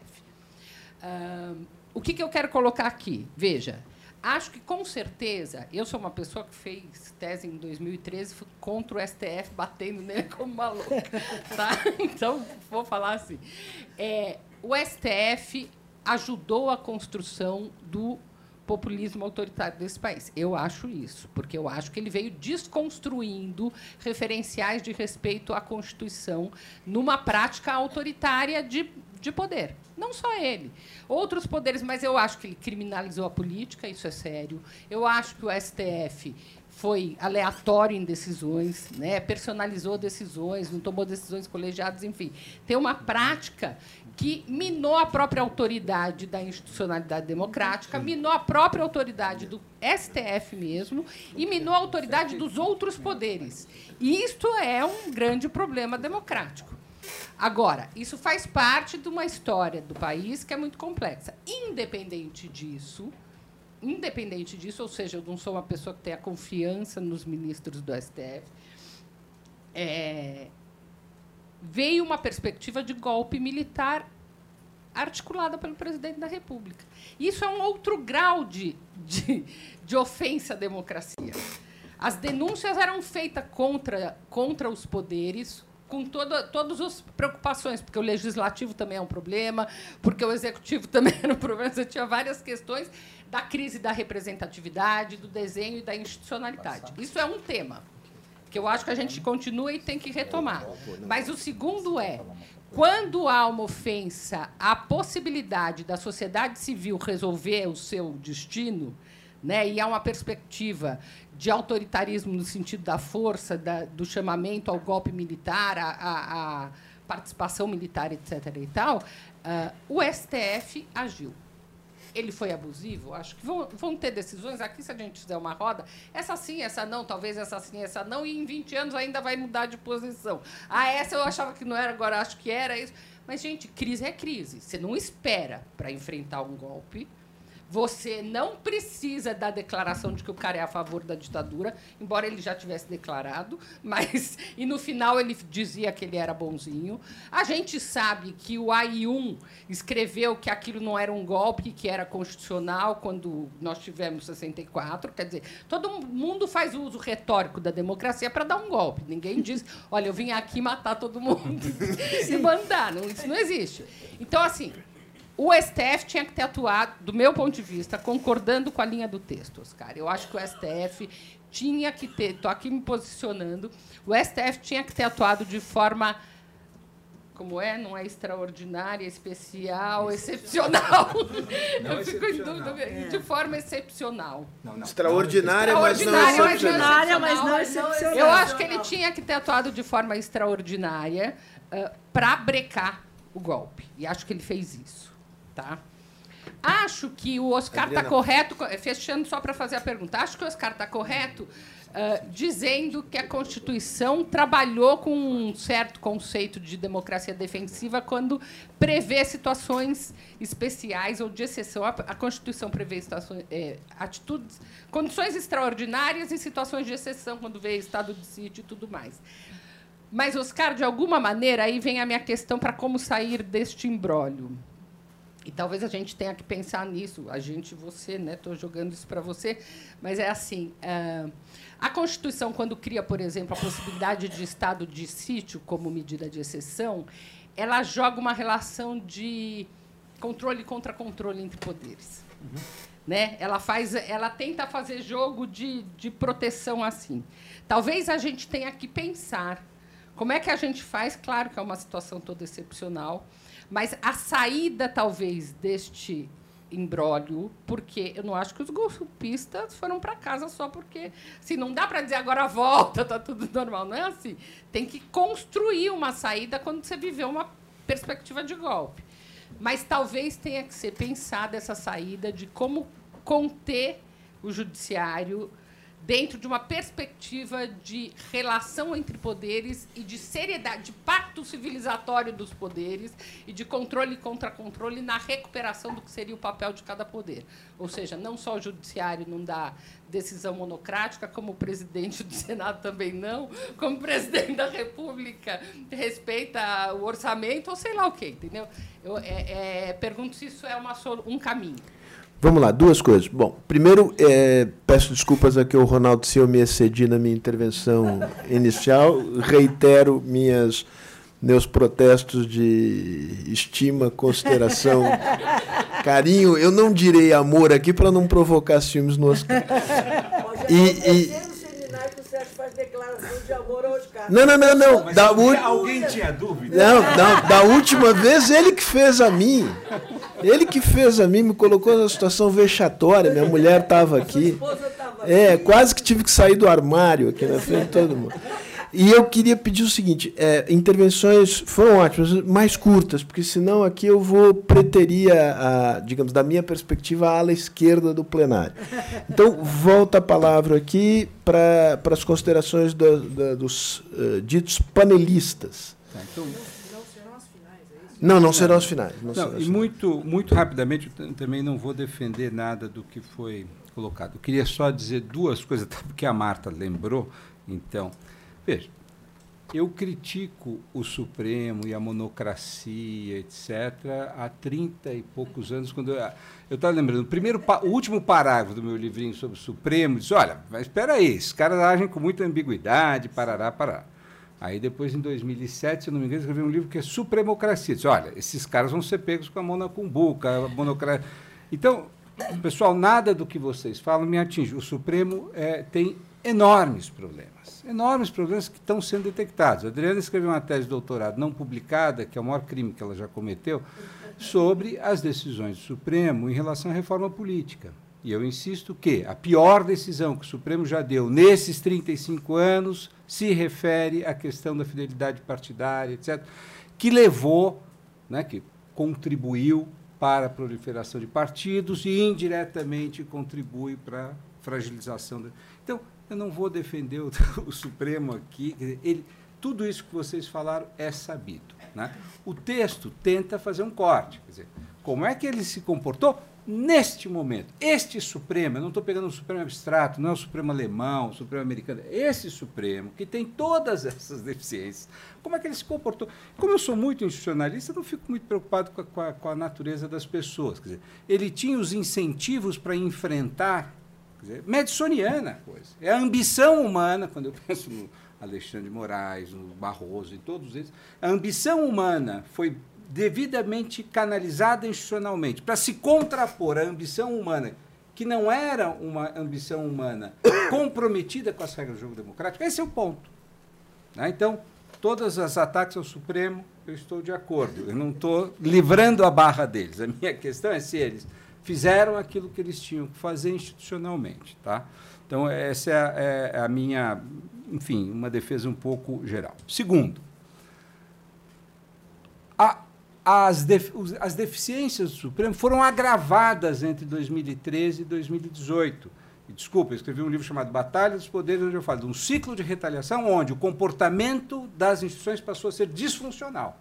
Então, também respondendo a, a Helena, evidente, nós estávamos num, num, contexto. Então, o Supremo já não era de grande coisa. Teve esse período onde a situação ficou ainda mais complicada. Né? A minha grande surpresa é que o Supremo tenha conseguido, a partir de 18, reagir como reagiu. Isso é que é surpreendente, porque o, o natural é que ele sucumbisse.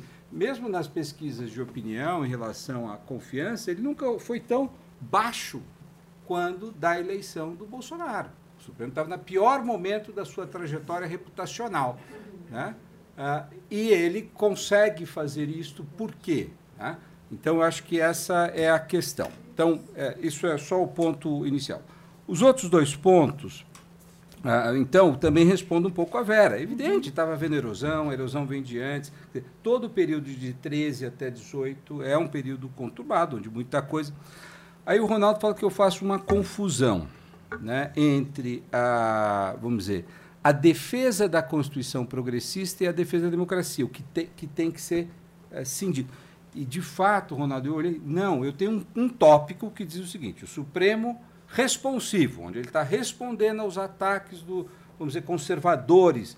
Então eu falo, olha, ele, aí ele agiu assim, etc, etc. Mas não é disto que eu estou falando, estou falando de uma outra coisa. Quando eu falo de ataque à, à democracia, é um outro problema. Eu posso não gostar da emenda 95, eu posso não gostar da reforma trabalhista, eu posso achar que ela é inconstitucional. Uma inconstitucionalidade não coloca em risco a, a, o sistema. O sistema é autocorrecional inconstitucionalidades são feitas todos os dias, todos os tribunais agem, às vezes derrubam, às vezes não derrubam, e a vida segue.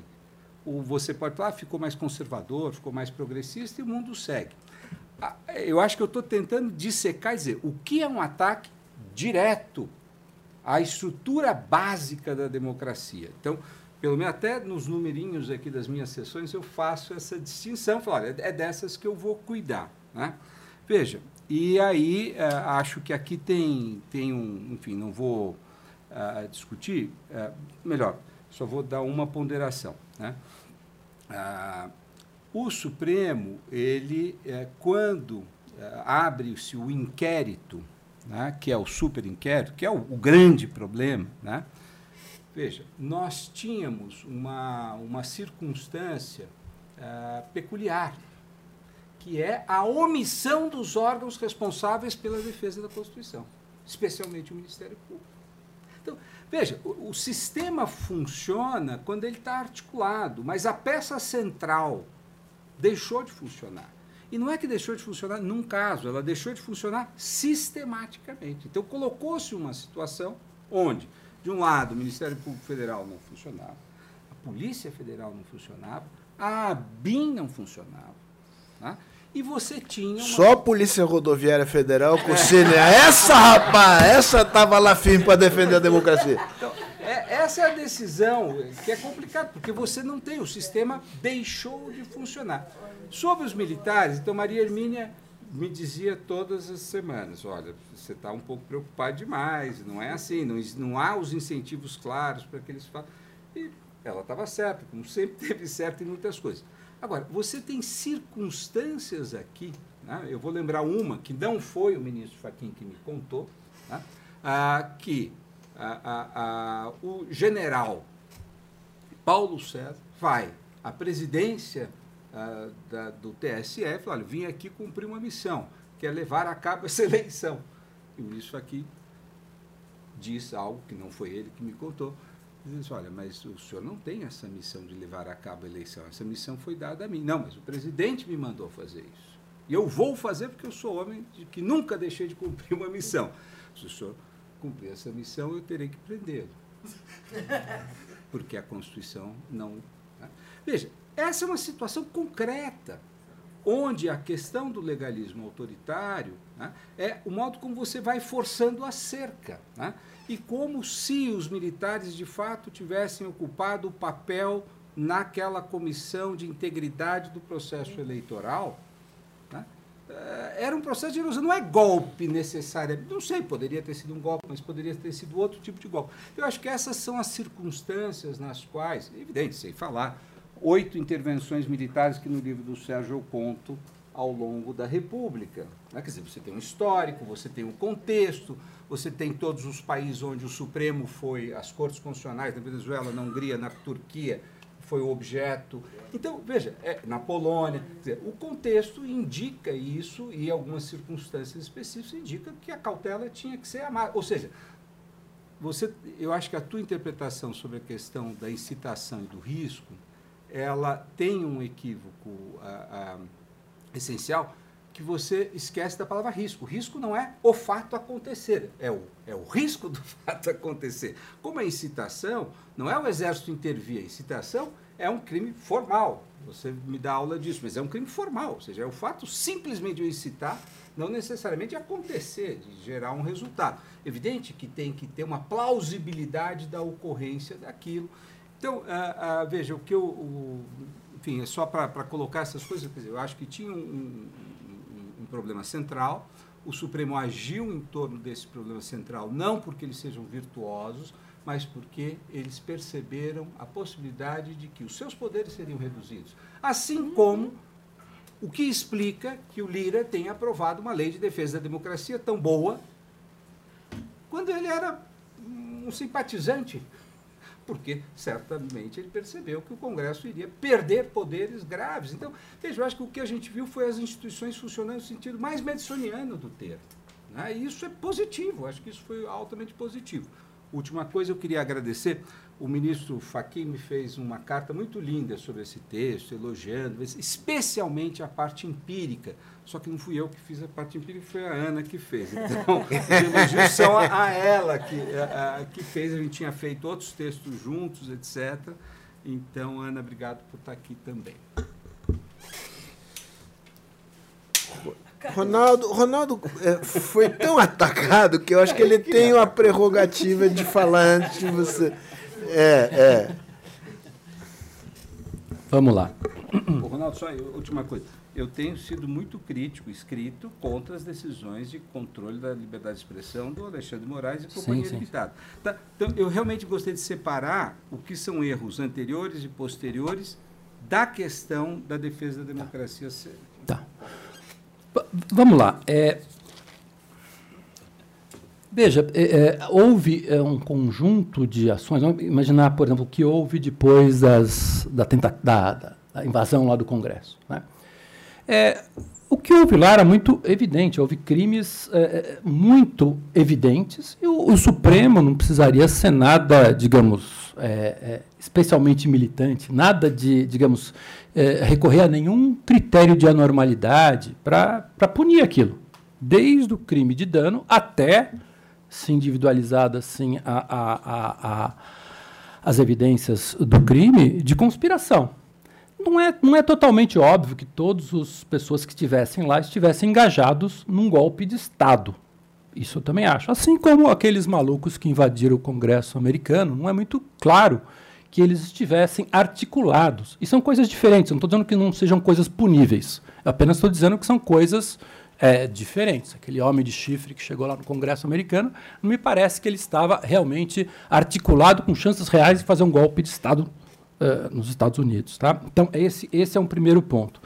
É, algumas dessas respostas, busca e apreensão, é, prisões, desfazimento dos acampamentos, isso está tudo certo, mas não precisa de nada de especialmente militante para que essas ações corretas sejam e tenham sido tomadas. Então, até aí, também né, é óbvio que, que esse tipo de ação tem que ser combatida. Agora, junto com o pacote, talvez a gente tenha é, carregado muito uma espécie de simplificação. Favor ou contra? por conta do que o Alexandre Moraes está fazendo, sabe? E eu acho que, especialmente no inquérito das fake news, muita coisa eh, lá é, é extremamente problemática, sim.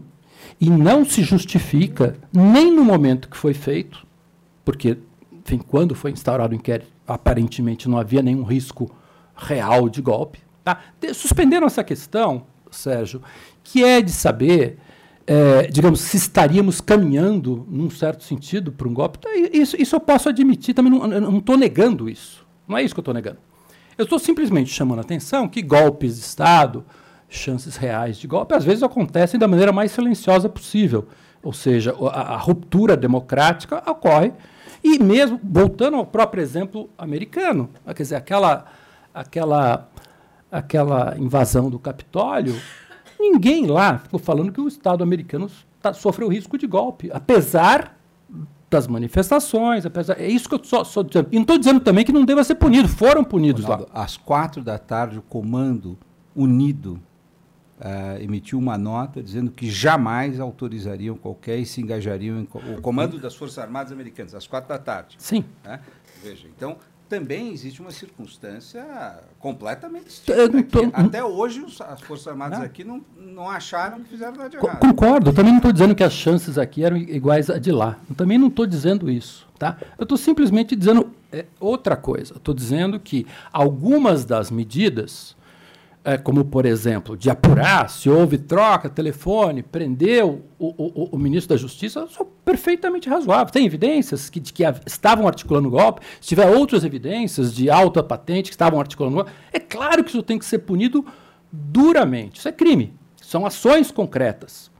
O que eu estou me referindo é uma espécie de leniência com relação a, aos crimes de opinião que foram ampliados e de uma maneira extremamente repressiva. E não existe nenhuma evidência tão óbvia sobre a importância deles, sobre o real impacto deles. Como eu já tinha mencionado, né, no próprio Estados Unidos houve, houve, durante um tempo, nos anos 30 do século passado, é, que se construiu uma, uma, uma jurisprudência condenando criminalizando a chamada teoria das más consequências, as bad consequences. Ou seja, alguns discursos só podem gerar más consequências. E punindo-os. Bom, depois essas, essa jurisprudência foi revertida justamente para entender: olha, não, não importa ter más consequências. É, eu preciso de mais do que isso. Ou seja, o risco precisa ser, existir, mas ele precisa ser mais do que existir atual e imediato. Porque más consequências de um discurso geram risco. Sem dúvida geram risco. Mas não precisa, precisa mais do que isso.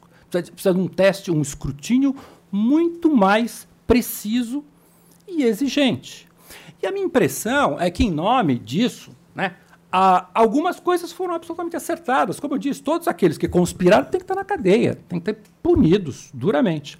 Agora, teria sido necessário essa imensa ampliação e, e essa, digamos, construção ad hoc de uma jurisprudência tão limitadora à liberdade de expressão, aí eu tenho um problema com, com, com relação a isso mesmo. E aí me parece que o argumento do risco do golpe, porque um blogueiro falou, ele é realmente é, desconectado com as chances reais, até desse blogueiro. É, se ele tivesse conspirando, não, ele está articulado com o exército, que geralmente é quem dá golpe, né? Ou seja, daí sim, mas não pelo discurso dele, não porque ele pediu exército salve o país é um discurso abominável, mas que tem que ser combatido no âmbito da esfera pública, não no âmbito das atitudes repressivas que foram, ah, digamos, ah, que foram não só aclamadas, mas ah, silenciosamente toleradas por muitas vozes liberais e, e, progressistas do país. Esse é o meu ponto. Não é, nessa central. mesa, não nessa mesa. a, a, a gente sempre Agora, acho ah, que você está ignorando ah. o, o dispositivo da incitação né, às Forças Armadas. É um, é um, artigo específico. Então, há uma distinção entre eu ir na Paulista e falar sou maoísta e quero acabar com o capitalismo no Brasil e acabar com as instituições, tudo pode, ir marchar, etc. Ir à frente do quartel, pedir um golpe às Forças Armadas, pode? O Código Penal diz que não. E esta ação não pode. Então, é isso que. E, e, e, a gente sabe que os quartéis foram ocupados com este tipo Pedir de pode, incitar não, não é isso?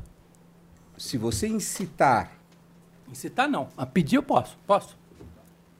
Me diga uma coisa: a incitação verbal de um golpe aos militares, frontalmente a eles, não numa fala abstrata, neste contexto, eu ir na frente do segundo exército e incitar a realização do golpe, pode? O Código Penal disse, não, você só pode me dar uma resposta. Não, isso é inconstitucional. Esse dispositivo do Código Penal que foi colocado em 2000 é inconstitucional. Porque senão é uma incitação. Você não tem como dizer que não é uma incitação. Performaticamente. Performaticamente. Não, não, não, não, não. De Oscar, generais eh, frequentando, incitando. Não, não, veja de novo. Mas, Então, enfim, tem muita gente querendo falar, mas é só isso que eu queria colocar, que, que, que há uma distinção aí. E, eu, crime de ameaça. Quer dizer, muita gente foi preso por ameaçar o Alexandre, de instigar a morte, etc.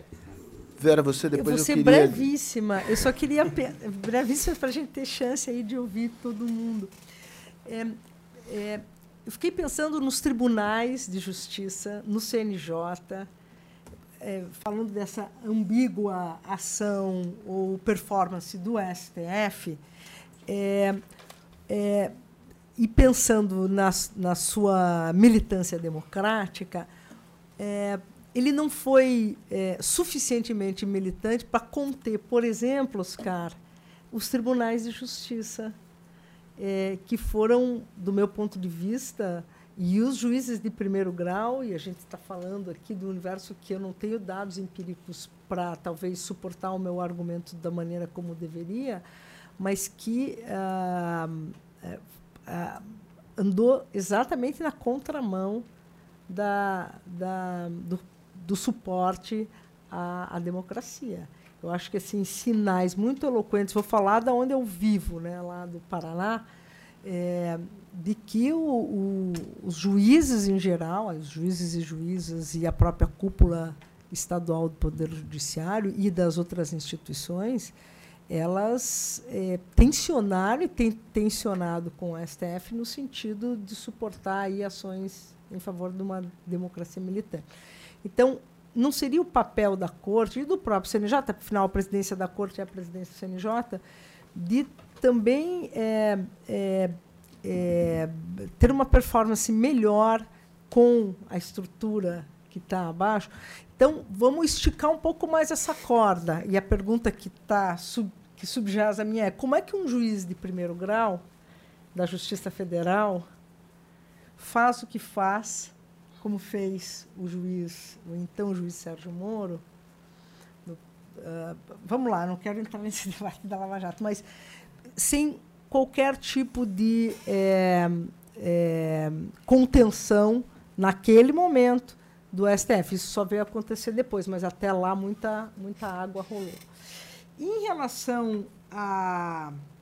Para sair um pouco da questão da, da, da, da jurisdição estadual, mas, enfim, é, eu acho que no, no, o desenho não ajuda do sistema de justiça e, particularmente, do Poder Judiciário, mas acho que o STF, aí ele ele foi omisso, ele foi contido, é? tanto em relação a, a, aos poderes estaduais, aos judiciários estaduais, quanto, por exemplo, ao fato do que aconteceu no, no, no na Lava Jato.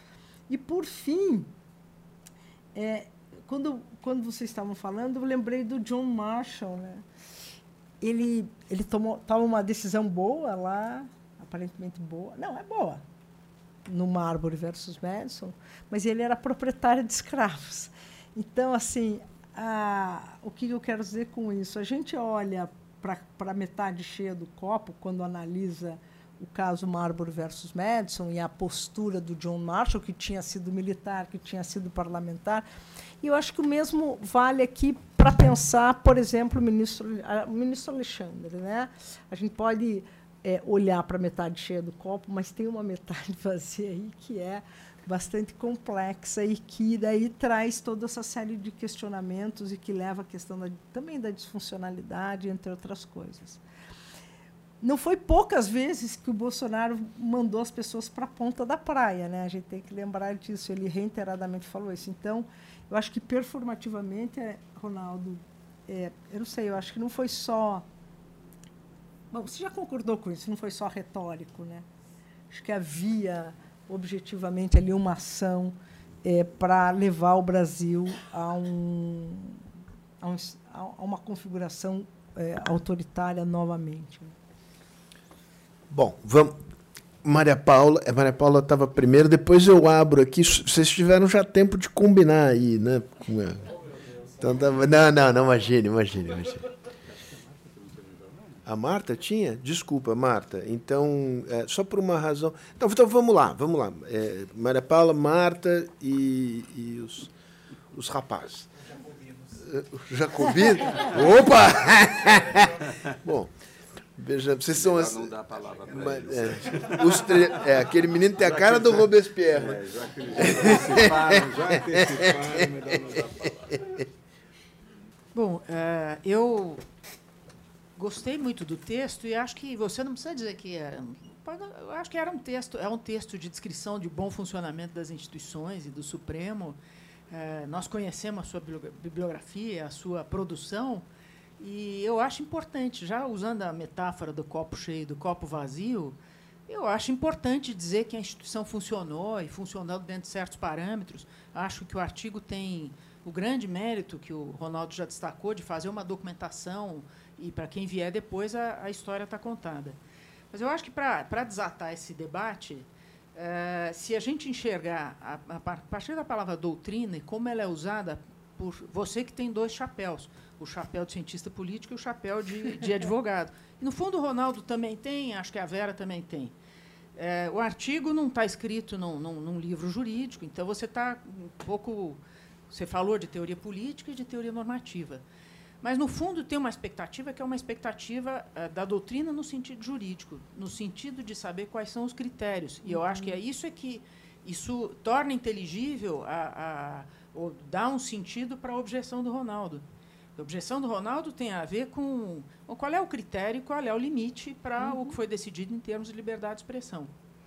É, se a gente tiver isso em mente, porque a doutrina no direito ela está ligada com a dogmática, que é o, o, a leitura e aplicação das regras, e é principalmente a atividade que os teóricos fazem depois que os tribunais aplicaram para sistematizar e, e, e, enxergar critérios lógicos, aplicáveis, universais. Então, quando você fala de, de normativa, e aí, aí tem uma. Aí eu mudo a chave da leitura do seu artigo eu acho que a, no final eu acho que ele, ele tem um sabor assim de, de cenas dos próximos capítulos porque você diz você legitima e justifica é, que é uma coisa que eu acho que tem uma aceitação geral mas a pergunta que fica é uma pergunta que foi feita na mesa é, primeiro o que, vai acontecer depois quando é que essa excepcionalidade termina é até sintomático que tem, você tem uma certa dificuldade, o, o, público tem uma certa dificuldade de empregar a palavra. É excepcional, é extraordinário. Uhum. Isso é uma coisa que acho que a doutrina jurídica devia fazer. Talvez uhum. não seja o seu papel agora, mas certamente alguém pode fazer isso depois. Foi excepcional? Foi? Quais são os critérios? O que, que tornou aquilo aceitável? E eu tenho uma outra leitura em relação a instituições eu acho que quando a gente fala dessa disfuncionalidade geral, tem uma certa, tem uma certa cabeça idealizada. Né? A gente gostaria que elas funcionassem dessa maneira, mas não funcionam dessa maneira em lugar nenhum. Um era escravista, o outro era não sei o quê. Se a gente olhar para os Estados Unidos agora, dá vontade de chorar. Quer dizer, um Estado com aquela riqueza, com aquela potência, 200 anos de democracia, produziu um Trump. Então, eu, eu acho que é importante a gente falar, falar positivamente das nossas instituições, porque a reconstrução ela vem daí ela vem, vem ser apoiada aí. Então, só para não, não ficar fazendo derivações, eu acho que para pensar e para uma futura reflexão, Oscar, é, num, num, numa, num critério é, a ser extraído dessa. Não era esperado que o, o Supremo estava reagindo conforme as ações estavam vindo, conforme os fatos estavam acontecendo. Mas quem vem depois, quem produz a doutrina, extrai um caráter sistemático daquilo, e eu acho que você indica isso. É, o que, que fica em aberto? Primeiro, como se desembarca da democracia militante. Né? Nós chegamos nela e agora como é que a gente sai dela? Quando é que termina o momento da exceção ou do extraordinário? O que, que deflagra? Agora nós estamos vivendo uma condição democrática. E aí a persistência do, do, do super-inquérito, ela deixa essa questão em aberto. Já não era para ter terminado, por que, que isso está continuando? Né? E, e, e, depois, como se trata o seu legado, a sua jurisprudência. Aí eu acho que a objeção do, do Ronaldo é muito importante porque é, a Lava Jato ela nasce desse caldo, do caldo de você pôr variáveis não jurídicas, você expandir o critério da moralidade para aplicar contra os seus adversários. Então, e, e, isso é esperado da doutrina do direito ter critérios. Bom, essa, essa foi um momento de excepcionalidade, o que, que terminou e onde é que está a linha do que é excepcional, do que é extraordinário, do que é, do que é aceitável. E, para terminar, uma palavra sobre a questão do infralegalismo autoritário. Eu, eu, esse é o argumento que está circulando, eu, eu acho muito discutível. E por uma razão, e essa razão tem a ver com a minha leitura sobre disfuncionalidade. A construção, a Constituição de, de, de 88, com a sua tessitura aberta, ela conviveu e muito da sua realização, e eu, eu sustento isso em relação a políticas públicas, é, você pode entender que o que foi feito é uma leitura ampliada do bloco de constitucionalidade. Tem até uma. A Marta está aqui, foi da banca do Guilherme Varela, que escreveu uma vasta tese sobre o direito à folia, fala do direito ao carnaval como, como direito cultural. E, e uma das objeções que ela fez, olha, por que, que você gastou um capítulo inteiro discutindo se o carnaval é um direito cultural? E, no fundo, ele está descrevendo o bloco de constitucionalidade. O carnaval faz parte da Constituição. A Constituição não diz que tem o direito a carnaval, mas quando ela fala de cultura, ela, ela fala disso tudo. E toda a operação da, da, da aplicação da Constituição ela foi feita é, muito graças ao, ao infralegalismo.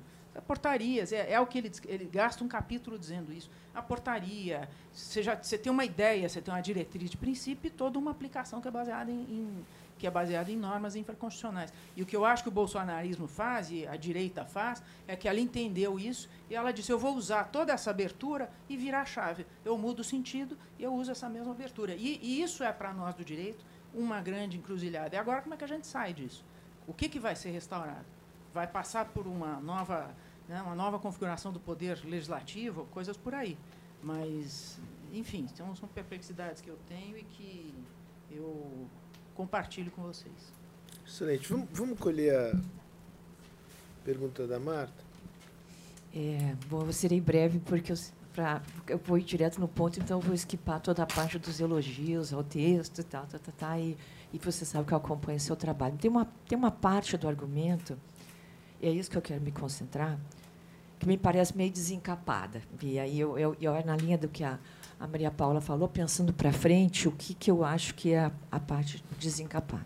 Que, que, seria assim: a defesa do argumento de que se justi né, o argumento normativo, né, é de que se justifica conceder poderes extraordinários ou excepcionais, ou o que seja, a um poder não eleito, né, se a democracia é, tiver em risco. Né? E aqui não, não vou me estender sobre isso, mas o, o, aí aqui o argumento da excepcionalidade e tal. É, a minha e assim toda teoria normativa ela tem que ela tem um elemento positivo no sentido de que você tem que ela tem que ser minimamente crível de que aquilo a instituição que você está propondo vai entregar o, o, o resultado desejado, tá? E aqui tá, é aqui que reside a minha dúvida, porque assim eu não vejo Óbvio que você ter uma extrema-direita golpista é um problema seríssimo, tal, tal, tal.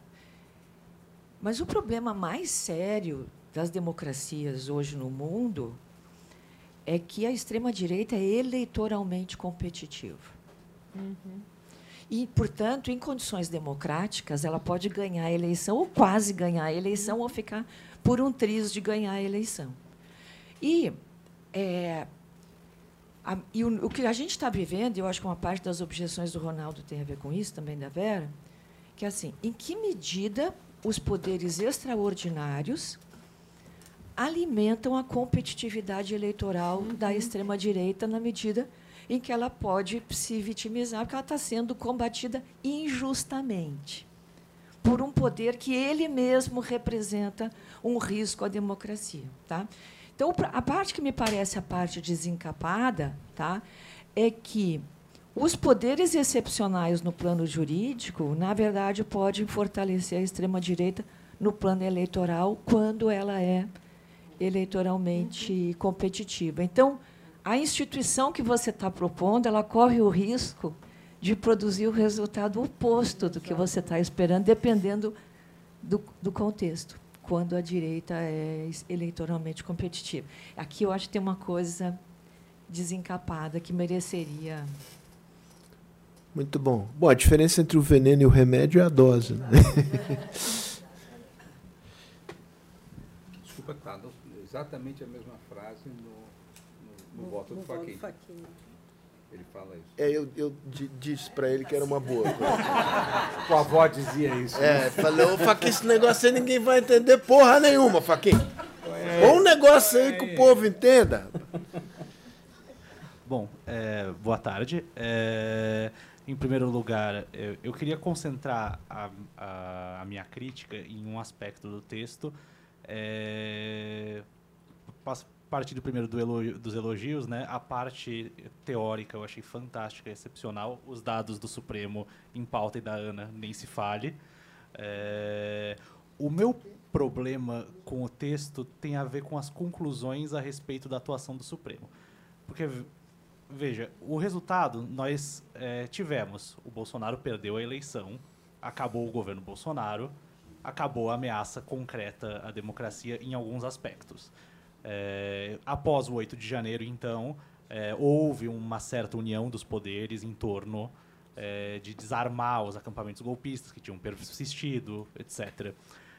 A minha questão é em, em que sentido a avaliação da atuação do Supremo não é contaminada pelo fato de que o resultado foi positivo no final? Por quê? Eu vejo pelos dados que, você, que vocês levantam e partindo da confusão que o professor Ronaldo apontou e que você em parte recusou, é, parece que o Supremo foi muito é, eficaz no seu é, combate ao retrocesso, mas eu não sei o quão eficaz ele foi no seu combate ao a, à ameaça golpista, mesmo com esses poderes extraordinários ou, e, e partindo de um contexto de democracia militante. Por quê? Há ações concretas muito é, impactantes no cenário político que são parte de um poder tradicional de controle de constitucionalidade que o Supremo não exerceu. Por exemplo, o controle de constitucionalidade do orçamento secreto. O orçamento secreto foi um grande fiador da impossibilidade de impeachment, como levantou a, a Helena. É, e o Supremo esperou o, o fim das eleições para decidir a respeito do orçamento secreto.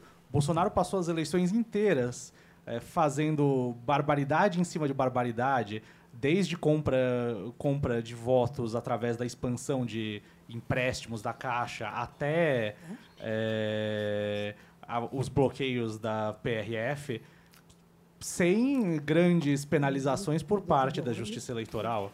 Eh, então, nesse sentido, a minha pergunta é: será que o Supremo não, não caiu de novo naquela velha, agora já velha, história da retórica do guardião entrincheirado e de uma prática de guardião acanhado?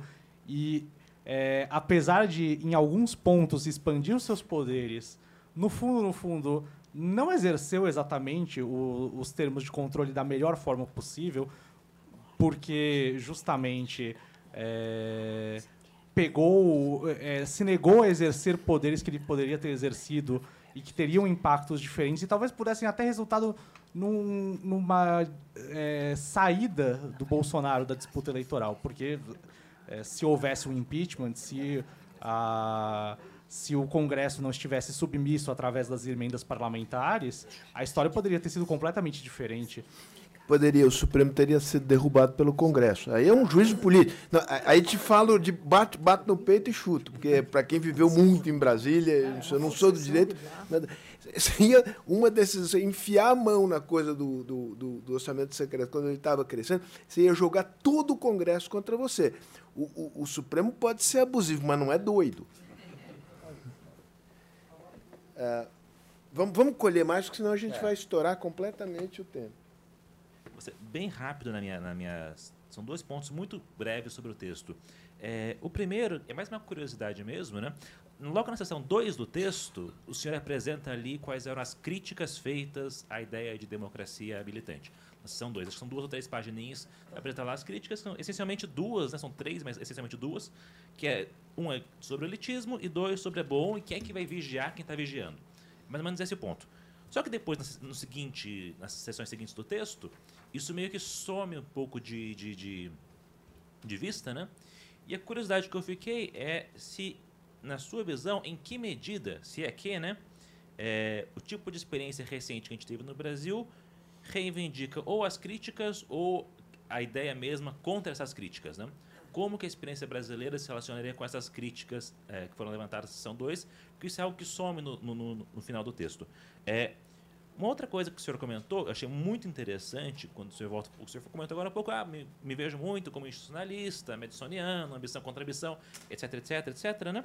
É, uma coisa que me chamou a atenção na fala do senhor no texto é a seguinte, a seguinte questão. Em que medida a própria ideia de democracia defensiva, de democracia militante, não, é, não acaba sendo aspas, refém, não estou usando o termo refém aqui no sentido pejorativo, né? mas sendo dependente, melhor dizendo, das disposições e caráteres dos indivíduos. Porque você comentou, bom, a ambição do Alexandre de Moraes, a ambição do Barroso, a ambição do Legislativo, a ambição do, do, do, do, do, do Lira e assim por diante. A questão que fica é, bom, que ambição e de quem? Que tipo de disposição eu quero que aquele juiz tenha para decidir? Que tipo de ambição eu quero que aquele presidente da, do Legislativo tenha para decidir? Então, é, minha curiosidade, minha questão nesse sentido. É bom, é, afinal de contas, é, eu acabo não dependendo demais e inevitavelmente de disposições de caráter individual. Tivesse o Temer nomeado um, outra pessoa que não fosse o Alexandre, talvez nós não tivéssemos tido eleição no passado. Não tem como saber. Mas acaba dependendo. Bom, qual era o temperamento daquela pessoa? Esse tipo de, de, de, questão e que se conecta com a ideia de justificação mesmo, né? Que acaba virando uma questão um pouco de, de sorte moral. Bom, no final das contas, aquela pessoa fez um eh, fez as escolhas certas em retrospectiva ou não. Porque o problema da justificativa, né? A justificativa é sempre retrospectiva. É, seriam esses os dois pontos que eu tinha para fazer. Legal. Tem mais uma pessoa? Abdicou generosamente? Então tá bom. Então voltamos aqui. Com a licença da Vera e do, e do Ronaldo, e tendo em vista que já, eh, já é uma hora, a gente podia deixar o, o, o Oscar é, fechar, ao menos que ele ofenda a honra de algum dos presentes, eu não darei a parte. Agora, veja lá o que você vai dizer. Hein? Tá bom. deixa eu uh, primeiro agradecer a leitura gentil, generosa de, de todos. Uh, começar com a, juntar talvez a pergunta da Marta com a pergunta do Daniel, que ambos dizem respeito às críticas. E aliás, Daniel, a crítica que a Marta falou deveria ser a terceira crítica no texto, mas é culpa do que ele mandou curtar o texto. Cada decisão, eu vou contar, não, não aguento. Esse cara atrasou acho que uns 20 dias a entrega do Diabo do, do Texto, porque foi no momento em que o, o, ele, o, o, é, o, o nosso amigo Alexandre estava com diarreia legiferante. Então, cada coisa que. Jurisprudencial. A cada. A, é, exatamente. A cada, a cada ato que ele praticava, ele falava assim: eu vou ter que dar uma ajustadinha no texto. Eu falava, pô, você já estourou o prazo, você está abusando da amizade. Ah, foram uns 25 dias de ajuste. Foi mesmo. E deveria ter feito mais. Bom, então vamos lá. Ah, veja, eu acho que são três críticas. Ah, uma crítica normativa, que é essa, olha, mas isso é você não confiar na democracia, confiar em algum órgão de elite ah, para fazer isso. Outro é que esse órgão, se tiver poderes extraordinários, ele tende a abusar, essa é a lógica, isso vai acontecer. E a terceira crítica, Marta, é exatamente essa que você falou. Se isso funcionar, piora a situação. Né?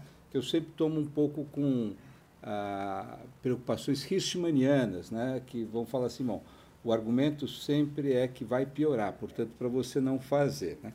Então, veja, Acho que isso tem que ser empiricamente. Como é que eu, eu olho esse. Eu levo muito a sério isso e tenho falado sobre liberdade de expressão. Olha, vocês estão apertando ponto torniquete liberdade de expressão, só vai justificar o argumento de que a extrema-direita está sendo prejudicada. Né? Então, é, eu concordo integralmente com o argumento. Eu tenho um parágrafo que eu não vou conseguir achar aqui, que eu tento dizer o seguinte: olha, a democracia militante tem nada a ver com as condições de, de, de, sobrevivência da democracia que o Fernando, que o Lips, Lipson, Lipson Lipset, lá atrás, estão colocando. Não é sobre isso que a gente está falando. A gente está falando de curtos ciclos autoritários. O que, que acontece quando a coisa descamba, né? e o que, que você pode fazer nesse momento de descambamento. Então, acho que aí tem, tem duas coisas. Primeiro, a gente nunca sabe o jeito que descamba. Esse, esse é o ponto. Quer dizer, não dá, e o Carl Schmitt tinha essa preocupação, não dá para. Por, por isso é que ele queria uma ampla discricionariedade para o controle da exceção, porque você nunca sabe como a exceção surge, né? que tipo de exceção. Então, o, eu acho que a preocupação é o seguinte: nós precisamos construir ou não uma doutrina que transfira um conjunto de órgãos algum potencial para defender a democracia em momentos de ciclos uh, uh, de populismo autoritário. É, é, eu acho que é, a ambição é muito mais uh, contida. Né?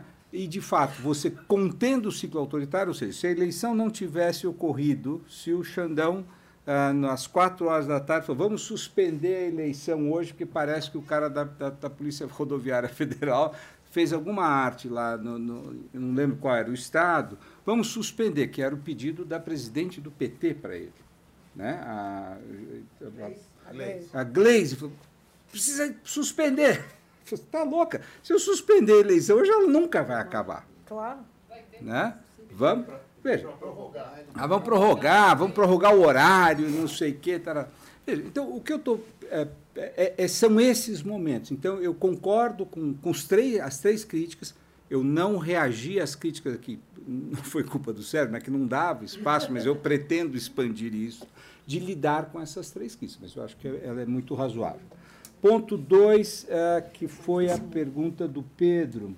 Ah, bom, ah, eu participei de um debate anterior, junto com um grupo de eh, alemães, e no, acho que tinham suecos, sobre isso. E um dos, das preocupações de um dos alemães, que era um professor da Universidade de Freiburg, se eu não me engano, era o Supremo está gastando muito do seu capital político com muita coisa. Ele precisava deixar de lado a questão do, do meio ambiente, a questão indígena, a questão da pandemia e focar em uma coisa só, né? da maconha. Então, isso é verdade, quer dizer, um pouco do, do que se coloca. O Supremo tem um capital que ele pode usar em causas antimajoritárias sem perder o emprego, que é o que o Sérgio está falando. Acho que a crítica no Brasil é o inverso. A, a, a, você fez muito essa crítica. Eu acho que o Supremo entra em muitas bolas divididas. Ele deveria, talvez, se autoconter mais. Porque realmente vai ter legislação conservadora passando, vai ter Estado da Federação abusando. Se o Supremo for comprar todas as brigas, ele sucumbe. Uhum. Né? Então, é, eu acho que tem aqui uma arte de fazer escolhas. Veja que é muito difícil quando você não tem unidade interna, que a gente sabe que o Supremo é conhecido por uma alta fragmentação interna. Dizer, a unidade interna só se deu no momento mais uh, uh, grave da pandemia e no momento mais grave da, do ataque ao próprio Supremo, que é onde começam os inquéritos, e depois o ataque ao sistema eleitoral. Né? Então, essas coisas eu acho que são importantes. Eu não tenho muita expectativa, puxa, o Supremo. Não, não é. Ele é composto por gente, gente complicada, gente que briga, que tem interesse interno distintos. Agora, o, eles foram capazes, eu acho que, de usar bem o capital político que eles tinham, que não era pequeno, numa jogada altamente arriscada, em duas coisas. Era a pandemia, e aí que muda a legislação sobre federação, eles, eles descentralizam, né? E Total. acho que fizeram muito bem, obrigado, senão Sim. nós estávamos aqui, ou não estávamos aqui, e no caso da defesa. Veja, e eu até tem uma fala, acho que do Barroso no INSPER, que diz assim: não, sobre isso todos nós somos, estamos em comum. Uhum. Né? Quando ele estava sentado ao lado do seu arque-adversário, Gilmar, falou: não, sobre isso não tem dúvida, a gente trabalha junto. Então, ah, acho que eu diria o seguinte: o Supremo usou bem o capital, dentro das circunstâncias, das suas fragilidades internas, etc. E diria mais uma coisa que eu peço para nenhum jornalista citar, que é, me parece que, inclusive, a derrubada do, do, do, do veto à possibilidade de reeleição do presidente Lula está associada a isso. Quer dizer, quando você tem a percepção de que o sistema político precisa gerar uma alternativa política à eleição. Né? Isso foi uma decisão, não foi uma mudança a, a, que estava escrito nas estrelas, foi uma mudança, eu acho que muito calculada. Né? E aí você criaria uma alternativa, mas eu não tenho nenhuma prova para dizer isso e também ninguém me disse. É uma intuição minha que essa é um switch in time. Né? Existe a, a, a, piada americana, switch in time that save nine, né? Quer dizer, o, juiz que muda de posição para salvar todo mundo. Então, sim, houve um switch in time uh, do ministro Gilmar para salvar ou para criar uma expectativa legislativa que pudesse ser competitiva ao populismo de direita. Né? Mas isso é improvável. Eu não posso nunca provar isso. Mas houve essa mudança, eu acho que a gente tem que constatar. Então, eu acho que o Supremo agiu politicamente. E aí eu, eu vou para a resposta da, da Paula, que é o seguinte. Eu tento fazer, Paula, uma distinção, já faz alguns anos, entre a hermenêutica, interpretação e postura institucional. Eu acho que isso é uma coisa muito pouco discutida no Brasil. Postura institucional significa o espaço dentro da cultura política de uma determinada uh, sociedade que você reserva às instituições. Né? Então, veja, não dá para comparar o Supremo brasileiro com o Supremo chileno. O Supremo chileno tem 100 anos de contenção, de deferência, de tecnicalidade. Então, o Pinochet vem e fala: isso não é nosso problema. It's not my business. Isso é um problema político. Né? Nós temos um Supremo que há 100 anos se mete na política, assim como a Suprema Corte Americana, assim como a Corte Alemã. A part... Então, veja, são instituições que são, têm o mesmo nome, né? parece pato, mas eles são diferentes. Eles são diferentes. Então, é, é um pouco inelutável. Então, o que eu tento colocar aqui, quer dizer, e aí com isso eu, eu me calo, mas eu, eu assumo que é, é importante isso que você está falando e vou tentar levar. Veja, que tem uma coisa que é criar a dogmática da democracia militante, que não existia no tempo do, do, do, do, do Löwenstein, porque ele não tinha sido introduzido na institucionalidade. Hoje, foi introduzido. Na Alemanha, você tem uma boa dogmática sobre a democracia combatente, não é só proibição de partidos, é também limitação de liberdade de expressão, é também prisão uh, de pessoas que estão no serviço de segurança e que não são uh, leais. Uh, é até a possibilidade de funcionários públicos não poderem exercer sua função. Então, é, é, muito, é muito a coisa da, do, da, proibição dos partidos, mas tem uma, monte de coisa que entrou aí. Então, eu acho que sim, a gente tem que ter uma, uma, uma doutrina sobre isso. Agora, tem uma, um meta-problema que é qual que é o papel que esses caras se autoatribuem, mas que nós, como sociedade, toleramos e compactuamos. Isto é que. Eu estou falando de coisas meio abstratas, mas que me parece importante. Você pode falar né? do Convescote em Lisboa, por exemplo. É uma maneira de se concretizar essa, essa digressão toda. Não, eu acho que é, é isso mesmo. Quer dizer, se você for olhar os jantares, a convivência é, é muito chocante para quem tem um padrão de que os juízes têm que ser. É muito chocante. Né?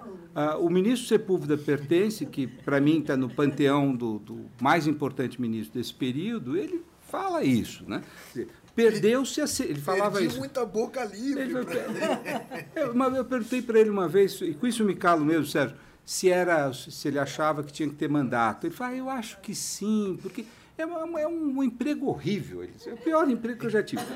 Porque os meus amigos são ou advogados, ou juízes, ou promotores. Eu não posso falar com os advogados porque ele tem interesse. Eu não posso falar com os juízes porque eu estou sempre corrigindo o que eles fazem. E eu não posso falar com os promotores porque eles estão mais errados ainda. Né? falei, então a minha vida é solitária. Eu sou um homem solitário porque eu não posso fazer nada disso. E eu gosto, eu gosto da vida, eu gosto de jantar com as pessoas. Eu gosto... Então, veja, então é, é isso. Eu acho que a gente perdeu né? O ministro Galotti fala, me deu uma entrevista também e falou assim: estamos perdendo a cerimônia. Mas, pessoal, acho que isso é um outro problema. Né? Agora, de que maneira essa perda de cerimônia também favorece a postura hiper, a vontade. Última de... intervenção aqui antropológica. Eu não sei se dá para dissociar inteiramente, digamos, a, a, questão da postura e essa, digamos, parece uma espécie de fé diversa, essa espécie de crônica pequena de Brasília, de como é que as, as relações se dão, como é que eu acho que você tem aí uma. Uh, o, o cachimbo faz a boca torta. E depois que você fez a boca torta, e que é poder, e que é negócio, quem é que cede poder? Quem é que cede espaço? Quem é que, e é poder, e, e, e, digamos, não é só poder político, também é dinheiro, também, enfim, é um negócio. É, a sensação que eu tenho é que é, nós, nós vivemos um período de várias, uh, para não dizer excepcionalidade, várias situações extraordinárias que, que vem de. É a década de 2010 até. É, até. E, e para lembrar uma coisa que os economistas gostam de usar, o negócio de. Eu, sei, eu nunca sei se é estéreses ou estereses. Né? A ideia de que você tem um, um choque. E, e, e, esse choque, os efeitos desse choque se prolongam mesmo depois de que as causas originais do choque já foram eliminadas.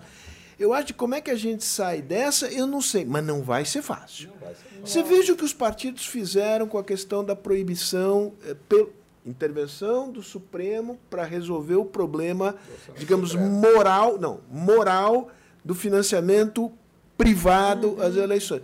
Eles resolveram de uma maneira, do ponto de vista das oligarquias partidárias, que é brilhante. Como é que você muda um negócio desse?